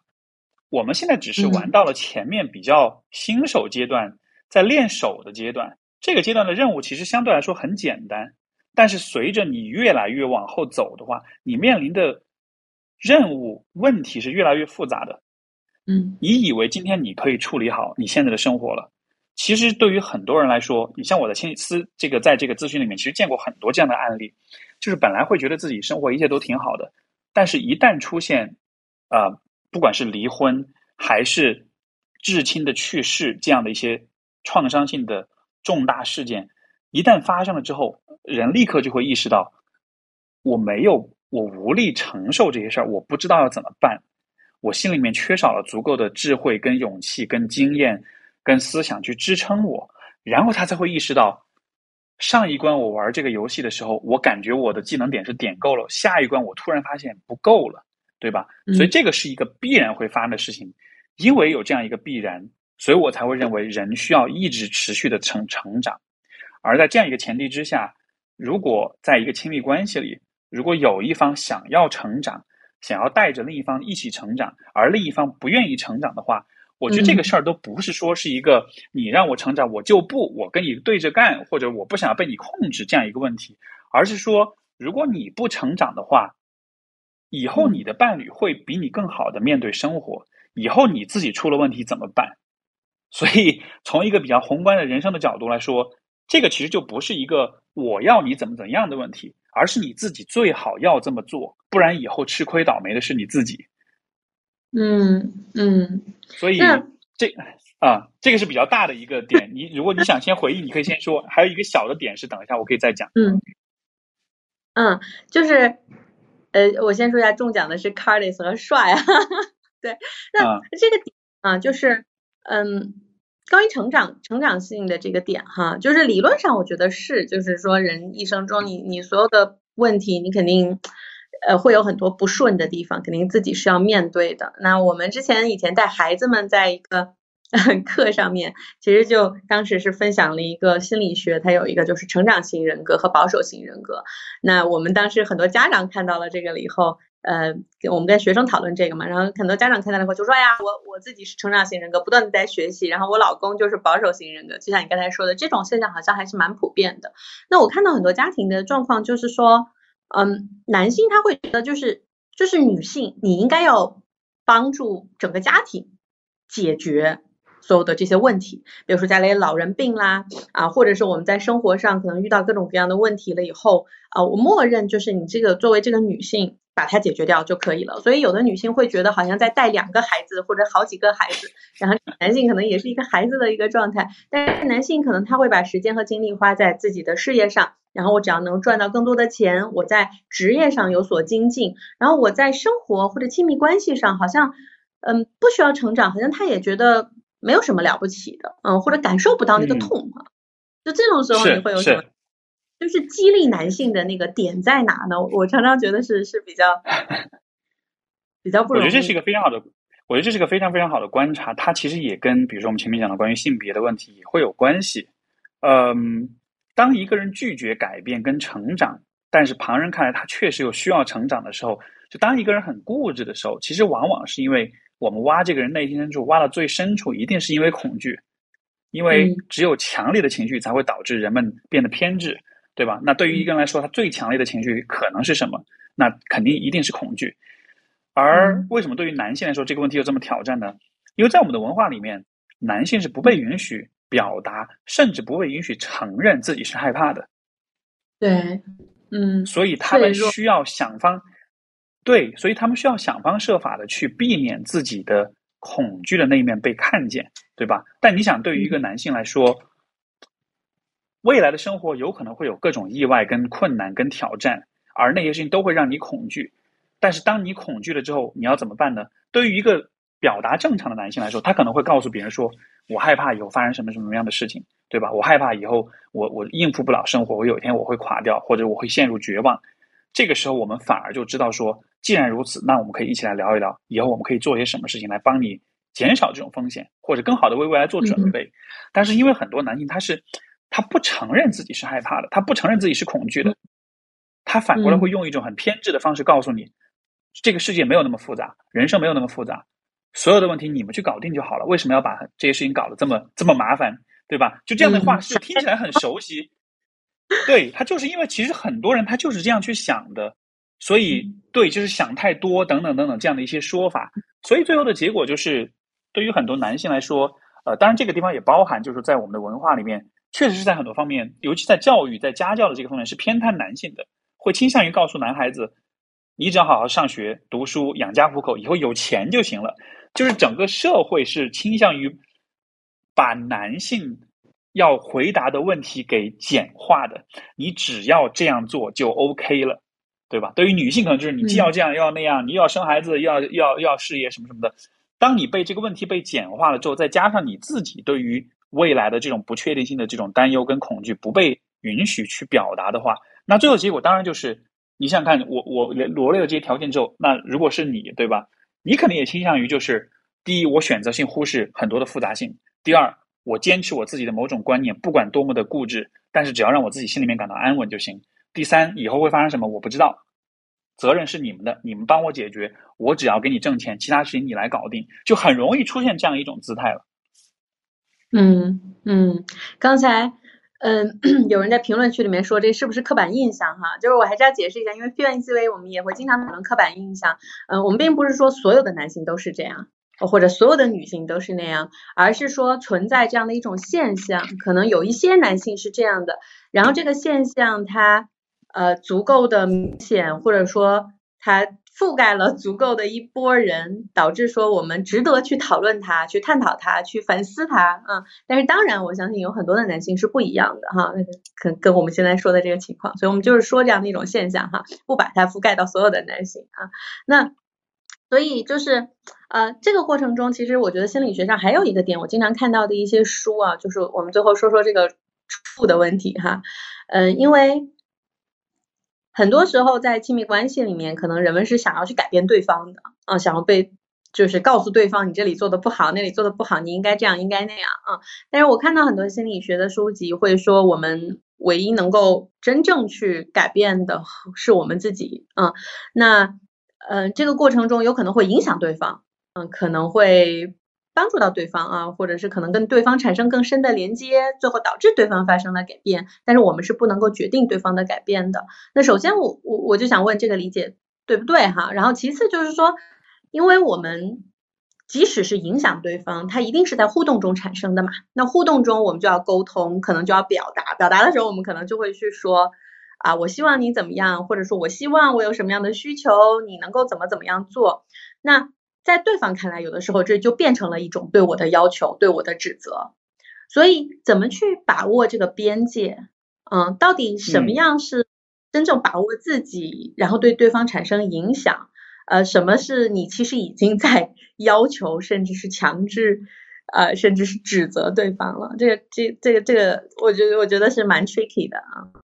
嗯，是是，呃，这个问题非常好，以及我觉得刚才我们说的几个点都可以联系起来。你看，呃，就是前面我不是说到有个小的一个这个一个一个建议哈。第二个是刚才你看评论区也有朋友在说，说我刚才提到这个困境，就是关于男性的困境很难，那可以怎么做？再联系到你刚才说的这个关于改变的这个问题，我觉得这这几个问题可以都在一块来，我们一起来说。嗯，首先，我们能改变只有自己，我们改变不了别人，这个话成立吗？当然不成立，因为如果成立的话，心理咨询师就没没饭吃了，对吧？因为我们的职业就是帮助他人去改变，当然这个改变的过程是怎么改，这个具体我们可以聊，但是。我们当然是可以改变其他人的，而就像你说的，其实是通过关系的参与去改变。所以，呃，这个这个从我们的角度，这个话可能这个逻辑上可能是有问题。而怎么去帮助一个人去改变呢？你看刚才我们讲关于男性的困境的一个问题，其实我基本上怎么说呢？如果大家有仔细听我在说什么的话，其实答案自己你都能想到，对吧？我们说一个人会偏执，会拒绝改变，多半是因为他恐惧。那怎么样？让他改变呢？怎么样让他放置偏激、放置放下他的偏执呢？那那如果一个人他恐惧了，你会怎么做？对吧？如果一个人心里有恐惧，但他不，但他不想不想表达出来，你会怎么做？就我们在心理咨询里面，其实做的就是这样一件事情：人们对于自己的问题、对于自己的困难、障碍、痛苦，会感到害怕，会感到羞耻，会觉得没有希望，包括也会很害怕。比如说，咨询师去评判他，但其实当我在和来访者们对话的这个过程中，我不会对他的任何的情绪有任何的评判。如果你感到害怕，我我能安抚你，我能支持你；如果你感到羞耻，我会表达接纳；如果你觉得矛盾，如果你觉得困扰，我们好好聊一聊，我们耐心的来理一理这个事儿。其实最终的那个点就是，如果你想要改变一个人，最好的方式就是用爱。而爱包含的其实就是刚才我所说的这些东西。当一个人很害怕的时候，你你如果你很爱他，你会怎么做？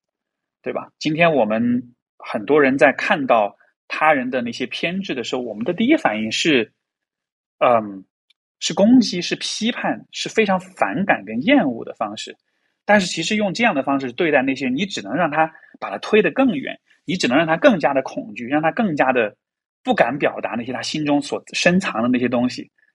我们会以为改变就等同于用一个强力的方式去扭转一个人，就像用电击疗法去治疗网瘾少年一样，那并不能改变任何的事情，那只能让他 更加陷入更深的麻烦当中。所以在我们的职业当中，其实一直以来这么多年，就很所有的成功经验，其实都是如此，就是用爱去改变。这个 说的有点鸡汤啊，但是它道理真的就是这样的。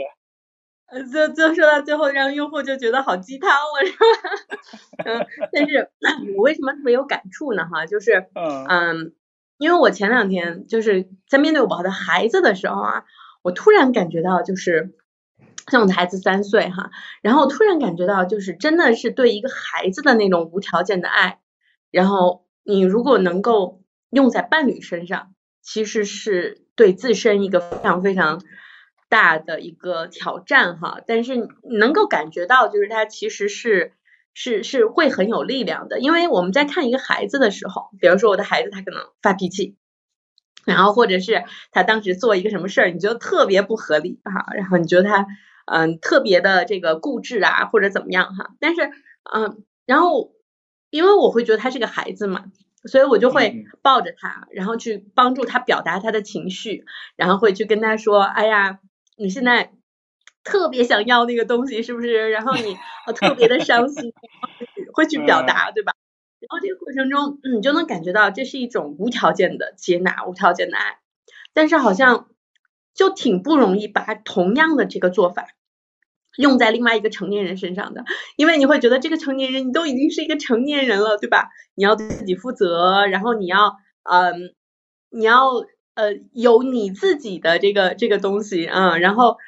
呃，你就能感觉到这种爱其实是是挺不容易的，就是你说的那个东西。然后有的时候我就会想，如果我们真的能够对一个你的伴侣像对孩子那样无条件的去接纳他，当然我们对孩子也不是没有底线的，嗯，就是你去爱他、接纳他的时候啊，不代表说他就可以为所欲为。也不是完全放纵他，也不代表说他可以完全侵犯我的领地、我的感受啊，完全不顾及我。但是这个过程中，可能就是不评判、不接，然后无条件的去去爱和接纳的。嗯，对，所以我我就挺有感触的。我觉得用在成年人身上，就是把那个鸡汤的东西，怎么真正转化成自己内心的一种深层的那种感触和感受。嗯呃，我不知道你你你你你在你的 被访的案例里面有有见过这种就是很多的成功的这种变化吗？嗯，就是在这个。这个就理论上我们这个道理都能懂啊，都能描述，但是其实确实，呃，非常难做到，非常挑战。我拿我自己的婚姻来举例好了，我也是在刚刚跟我太太在一起的时候，我其实没有办法在她面前流泪，我不敢在她面前哭，包括在她发脾气的时候，很多时候我也害怕，就她一发，因为我是因为我小时候是我家里我爸妈经常会吵，我爸是特别凶的那个，所以每次他们一吵了之后，我就会吓得不敢说话。所以后来，当我太太跟我吵的时候，吵我就吓得不敢说话了，就是 我的那个恐惧就被激发出来了。后来我花了很长的时间，慢慢的，一开始当然我不说话之后，他就会觉得很困惑，你为什么不不理我？你为什么不给我回应？然后他就会变得更加的愤怒，我们俩就会因此就陷入到一个非常糟糕的循环里面。但是慢慢慢的，我就会开始想尽可能的告诉自己，这个时候，呃，我尽量不要不说话。我尽量去试着去表达说，其实我就是就是挺害怕的，而这个害怕可能不一定是跟你有关，可能是我自己心里面某一个部分，对吧？我想起了某种场景、某种画面，到再到了后来，比如说刚说的有些话题，确实我是害怕，我甚至会让自己就就哭出来，我会让自己就是把那些最真实的情感表达出来。这个真的是花了很长时间，慢慢一步一步一步做的，它不是一个说我今天告诉你 的道理懂，你立马就要做到的。就就非常非常，嗯，我觉得至少肯定是以年做单位的，我觉得可能是两三年、三四年的时间都是有的。嗯，对，所以它绝对绝对不是一个我们说到立马就能做到的事情，它就是一个需要持续的去锻炼、去构建、去建设的这样一个东西。而且，呃，像刚才我看评论，也有些朋友也在说哈，好像就是这种很多做到这点很难呀，或者什么的。我觉得就是你就是要有，就是要有这样一个期待。两个人在一起的话，我们达成一个共识，我们俩的关系，咱们用五年的时间，在我们之间建设起一个美好的关系。五年，就这个时间的维度其实是非常长的。五年时间里面，嗯，是是是是，就我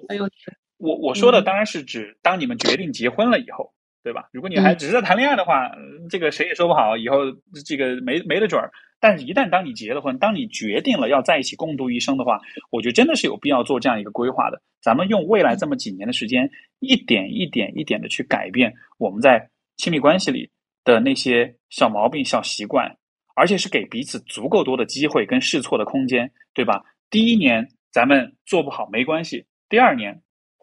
能在百分之十的情况之下，能够跟以往有不同的选择。到了第四年、第五年，我们能做到有七成的状况是好的，这个结果是好的，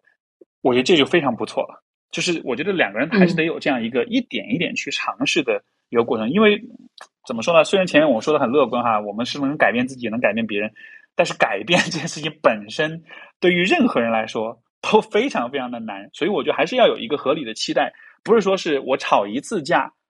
对对方犯了第二回，我就我就彻底对这个人没有没有希望了。因为这个就像比如说你对一个孩子教育也是一样的，他犯了一次错，你跟他讲以后不能这么做，他第二次就会做好吗？还是不会，对吧？他的这个整个学习的这个曲线是非常长的。是是是。嗯嗯，我我们先刚才已经放出来这个呃，想要 Steve 新书复制这个。发的话可以得到 Steve 的这个新书哈，待会儿结尾的时候 Steve 也可以介绍一下。那大家都迫不及待了。啊 哈对，就是就是结可以结合这个书，也可以也可以说哈，就是说刚才你说到的这个点，因为我看有评论区也有人在问，就是说，哎呀，那这种无条件的爱，或者说你爱他，是不是就是一种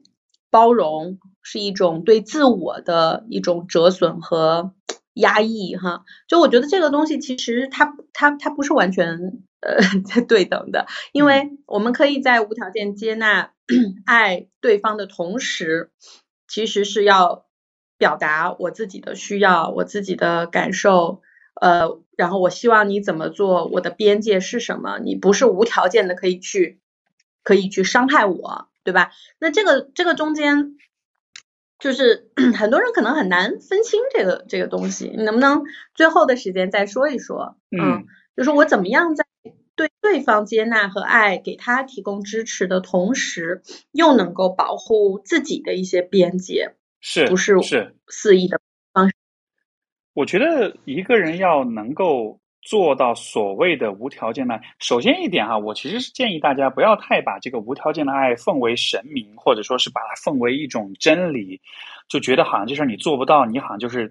残缺的，你就是不合格的父母或者不合格的爱人，就是这个，嗯，就是就是就是哲学上的理想，其实它就是一个给人们提供一种精益求精的动力，对吧？就像是一个画的饼一样，就是你可以追求那个目标，但是你不可能，你不可能完全实现。所以不要有这种压力，就是当你做不到无条件，就觉得自己好像是哪儿不对哪儿不好的，本来就做不到，没有人能做到，对吧？在这个基础之上，啊，我是觉得，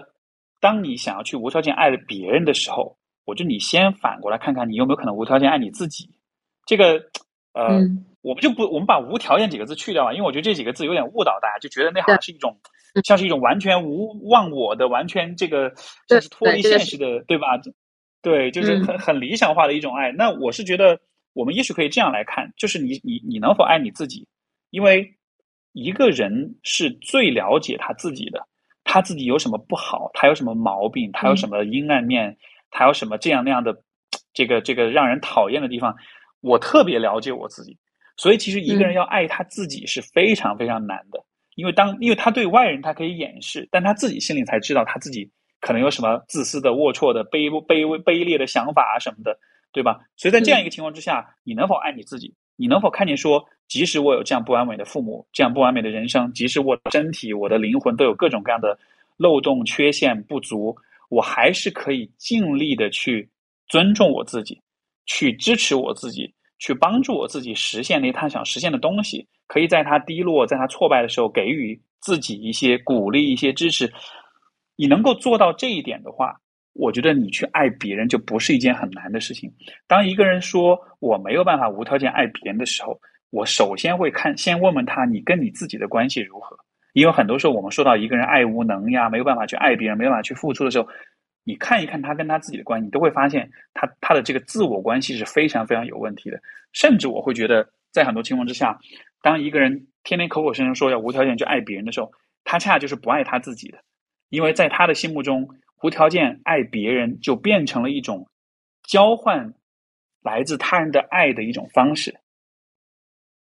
就是我去爱了别人，别人看到了，别人就会爱我。就这个反而就是一个，你你懂我意思吗？就是你没有照顾好你自己，你用一种自我牺牲的方式去从别人那儿索取，但其实最终你还是为了你自己。但是如果你是在这样一个状态之下，你的自我关系本身是不健康的。这个情况之下，你试图去。交换那种别人的那种爱的话，大概率就是会发生什么事儿呢？就是比如说，你知道有些人是那种所谓吸渣体质，他总是会遇到渣男，他总是会被人伤害，总是会被人利用，其实就是会有这样一个结果。因为有些人他能看得出来，你其实是很缺爱的，你其实很渴望交换来一些你自己对你自己好的东西。那我就以这个为为诱饵来利用你，来剥削你。所以这样的事情其实经常会发生。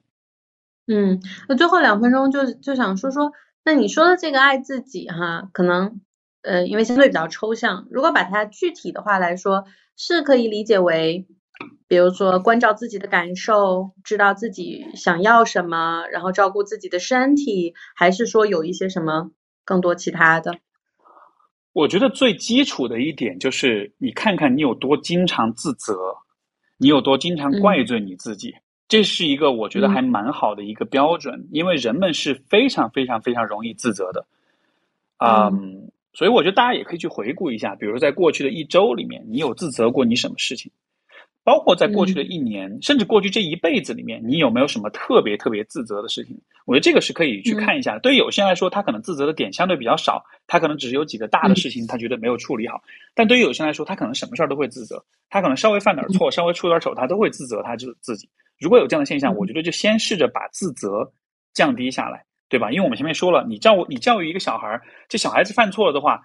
对他的好的方式肯定不是指责他，指责他只会让他更害怕犯错，让他更不敢去告诉你他的困惑呀、他的呃需求或者他的迷茫等等等等。所以我觉得减少自责可能是一个非常重要的一个点。还有一个点，当然就是从人际的角度来说，每一个人都有自己消化跟处理不不了的情绪。当你有这些情绪的时候，如果你爱你自己的话，你其实就应该通向外界索取情感支持来。确认自己的情感需求是得到呵护的，那么这也就意味着你自己的情感表达应该是相对来说顺畅的。但是你看，我们看到在生活中很多时候，人们的很多的情绪，尤其是很多的负面情绪，我们是不敢表达的。而且我们不敢表达，不是因为没有人愿意去听，而是因为我们自己觉得我不能表达。我我如果表达，我会看不起我自己，我觉得我自己很讨厌，我觉得自己对别人来说是个是个负担，对吧？但当你这样去看你自己的时候，这就是你不爱自己的表现啊！因为这些情绪、这些这些情绪需求得不到满足的话，接下来发生事情就是你会在心理健康上遇到更大的问题。你没有照顾好你自己，你没有在需要的时候为你自己争取到足够多的支持，那结果就是你会变得越来越糟糕。所以我觉得减少自责以及顺畅的情感表达，其他当然还有别的事情，但是你能，我觉得大多数人能做到这两点的话，他跟他自己关系就非常非常好了。嗯，特别感谢哈，这两点特别特别的好。嗯，因为有的时候就是其实是很多女性或者说男性都是就是不一样哈，但是就是说一个是容易自省，自省跟自责这个中的边界有的时候是很难很难划分的。嗯，然后另外呢，就是当因为我们恐惧一些负面的感受，老是觉得负面的感受是不好的，然后有的时候表达出来了以后，试着表达冒了个头，可能对方。没有以自己期望的方式来回应，然后我们就缩回来，然后觉得就不表达。但很多时候，我觉得是要是要坚持的。有的时候，我们可能需要更明确的告诉对方，我希望你怎么做。比如说，我希望你抱抱我啊，我希望你这个时候可能不要说什么，你可能就是抱抱我，或者是表示理解，我就我就觉得很好了。其实很多时候，在这种互动中，其实对方也更清楚说啊，你的那个负面情绪，我怎么样可以帮到你？因为有的时候对方其实也不知道的。嗯，是是，而且我看到下面也有朋友在说啊，这个书不容易做到呀，老师，就是我觉得还是想，就这个真的是一个怎么说呢？就不是从我专业角度啊，真的是我个人的人生阅历来说，我也对吧？这也快 快四十了，所以也算是稍微倚老卖老的说说一句，就是确实就是不容易做到。比如说我们刚才说的关于表达自己情感这个问题，尤其是表达自己的脆弱面这个问题，它就是很难，但是不代表你就不要去做。对吧？对，从我自己的经验当中，比如说有一回我跟我伴侣，我们俩闹矛盾了，他哔哩吧一堆输出，完了我心里有很多的脆弱的感受，我真的是在那里憋了可能有二十分钟半个小时，这个时间里面我一句话都没有说，这个时间里面我在干嘛呢？就是我心里面一个声音在说我要把这些感受讲出来，另一个声音在说不可以讲，这两个小人打架打架，他们俩打了半个小时。然后我花了这么长的时间，我最后终于就是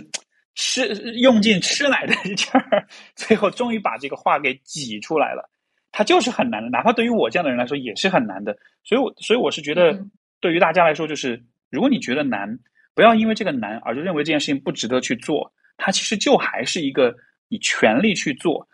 你一点一点的去做。慢慢慢慢的，它就会变得越来越容易。然后之后你得到的好处是非常非常多的。就不要因为它难而不开始去尝试。这个是我特别特别就是鼓励大家去理解的一点。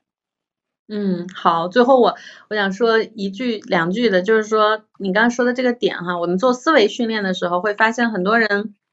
会特别看重结果，就是我们这个社会的其实从小因为追求标准答案啊，然后。不断的可能要看你的成绩分数，其实一直都是非常结果导向的，所以其实这个也会影响到我们的思维方式，就好像是的，我不能够我立刻有一个完美的结果和产出，然后这个过程就显得没有那么有意义。但其实这个所有的过程，就它可能是反复的，对吧？然后他今天做的好，明天可能又做的不好。但是你所有的这些过程，其实当我们看到这些每一个小步都是有意义的时候，所有的反复也都是正常的时候，然后我们不对自己有那么多的评价，然后也不对伴侣有那么多的评价，就是看到此时此刻自己的真挚的挣扎，然后做出的一点一点进其实都有价值的时候，这个那么难，可能就不会成为我们压在头上的那样的一个紧箍咒，变得那么可怕哈。对，是的，是的，因为今天的这个互联网时代，大家也很容易通过社交媒体看到很多很多所谓的很优秀的案例，很多很厉害的人，然后这这其实让人容易变得，就是这非常容易让人变得很功利、很浮躁，包括也很容易自责，会觉得说我没有立马做到，那我就是不行的。但是，对，古往今来，人类从来都是需要花很长时间去做到一些事情的，我们没有办法立刻做到，所以我觉得这个方面来说。也需要看见现在的这种社交媒体，它其实是放大人们的自责，放大人们的自我否定。我们需要有意识的去避免这个这种影响。嗯，好的，谢谢 Steve 今天的分享啊，特别特别多的收获。我相信大家也是有有非非常多的收获。然后你们最后也可以把你们今天对你印象最深的一个收获的点，可以写在评论区里哈。那谢谢谢谢 Steve。OK，以上就是本期节目的全部内容了。再次祝祝大家身体健康。那么我们节目就到这里，感谢各位收听，我们下次再见，拜拜。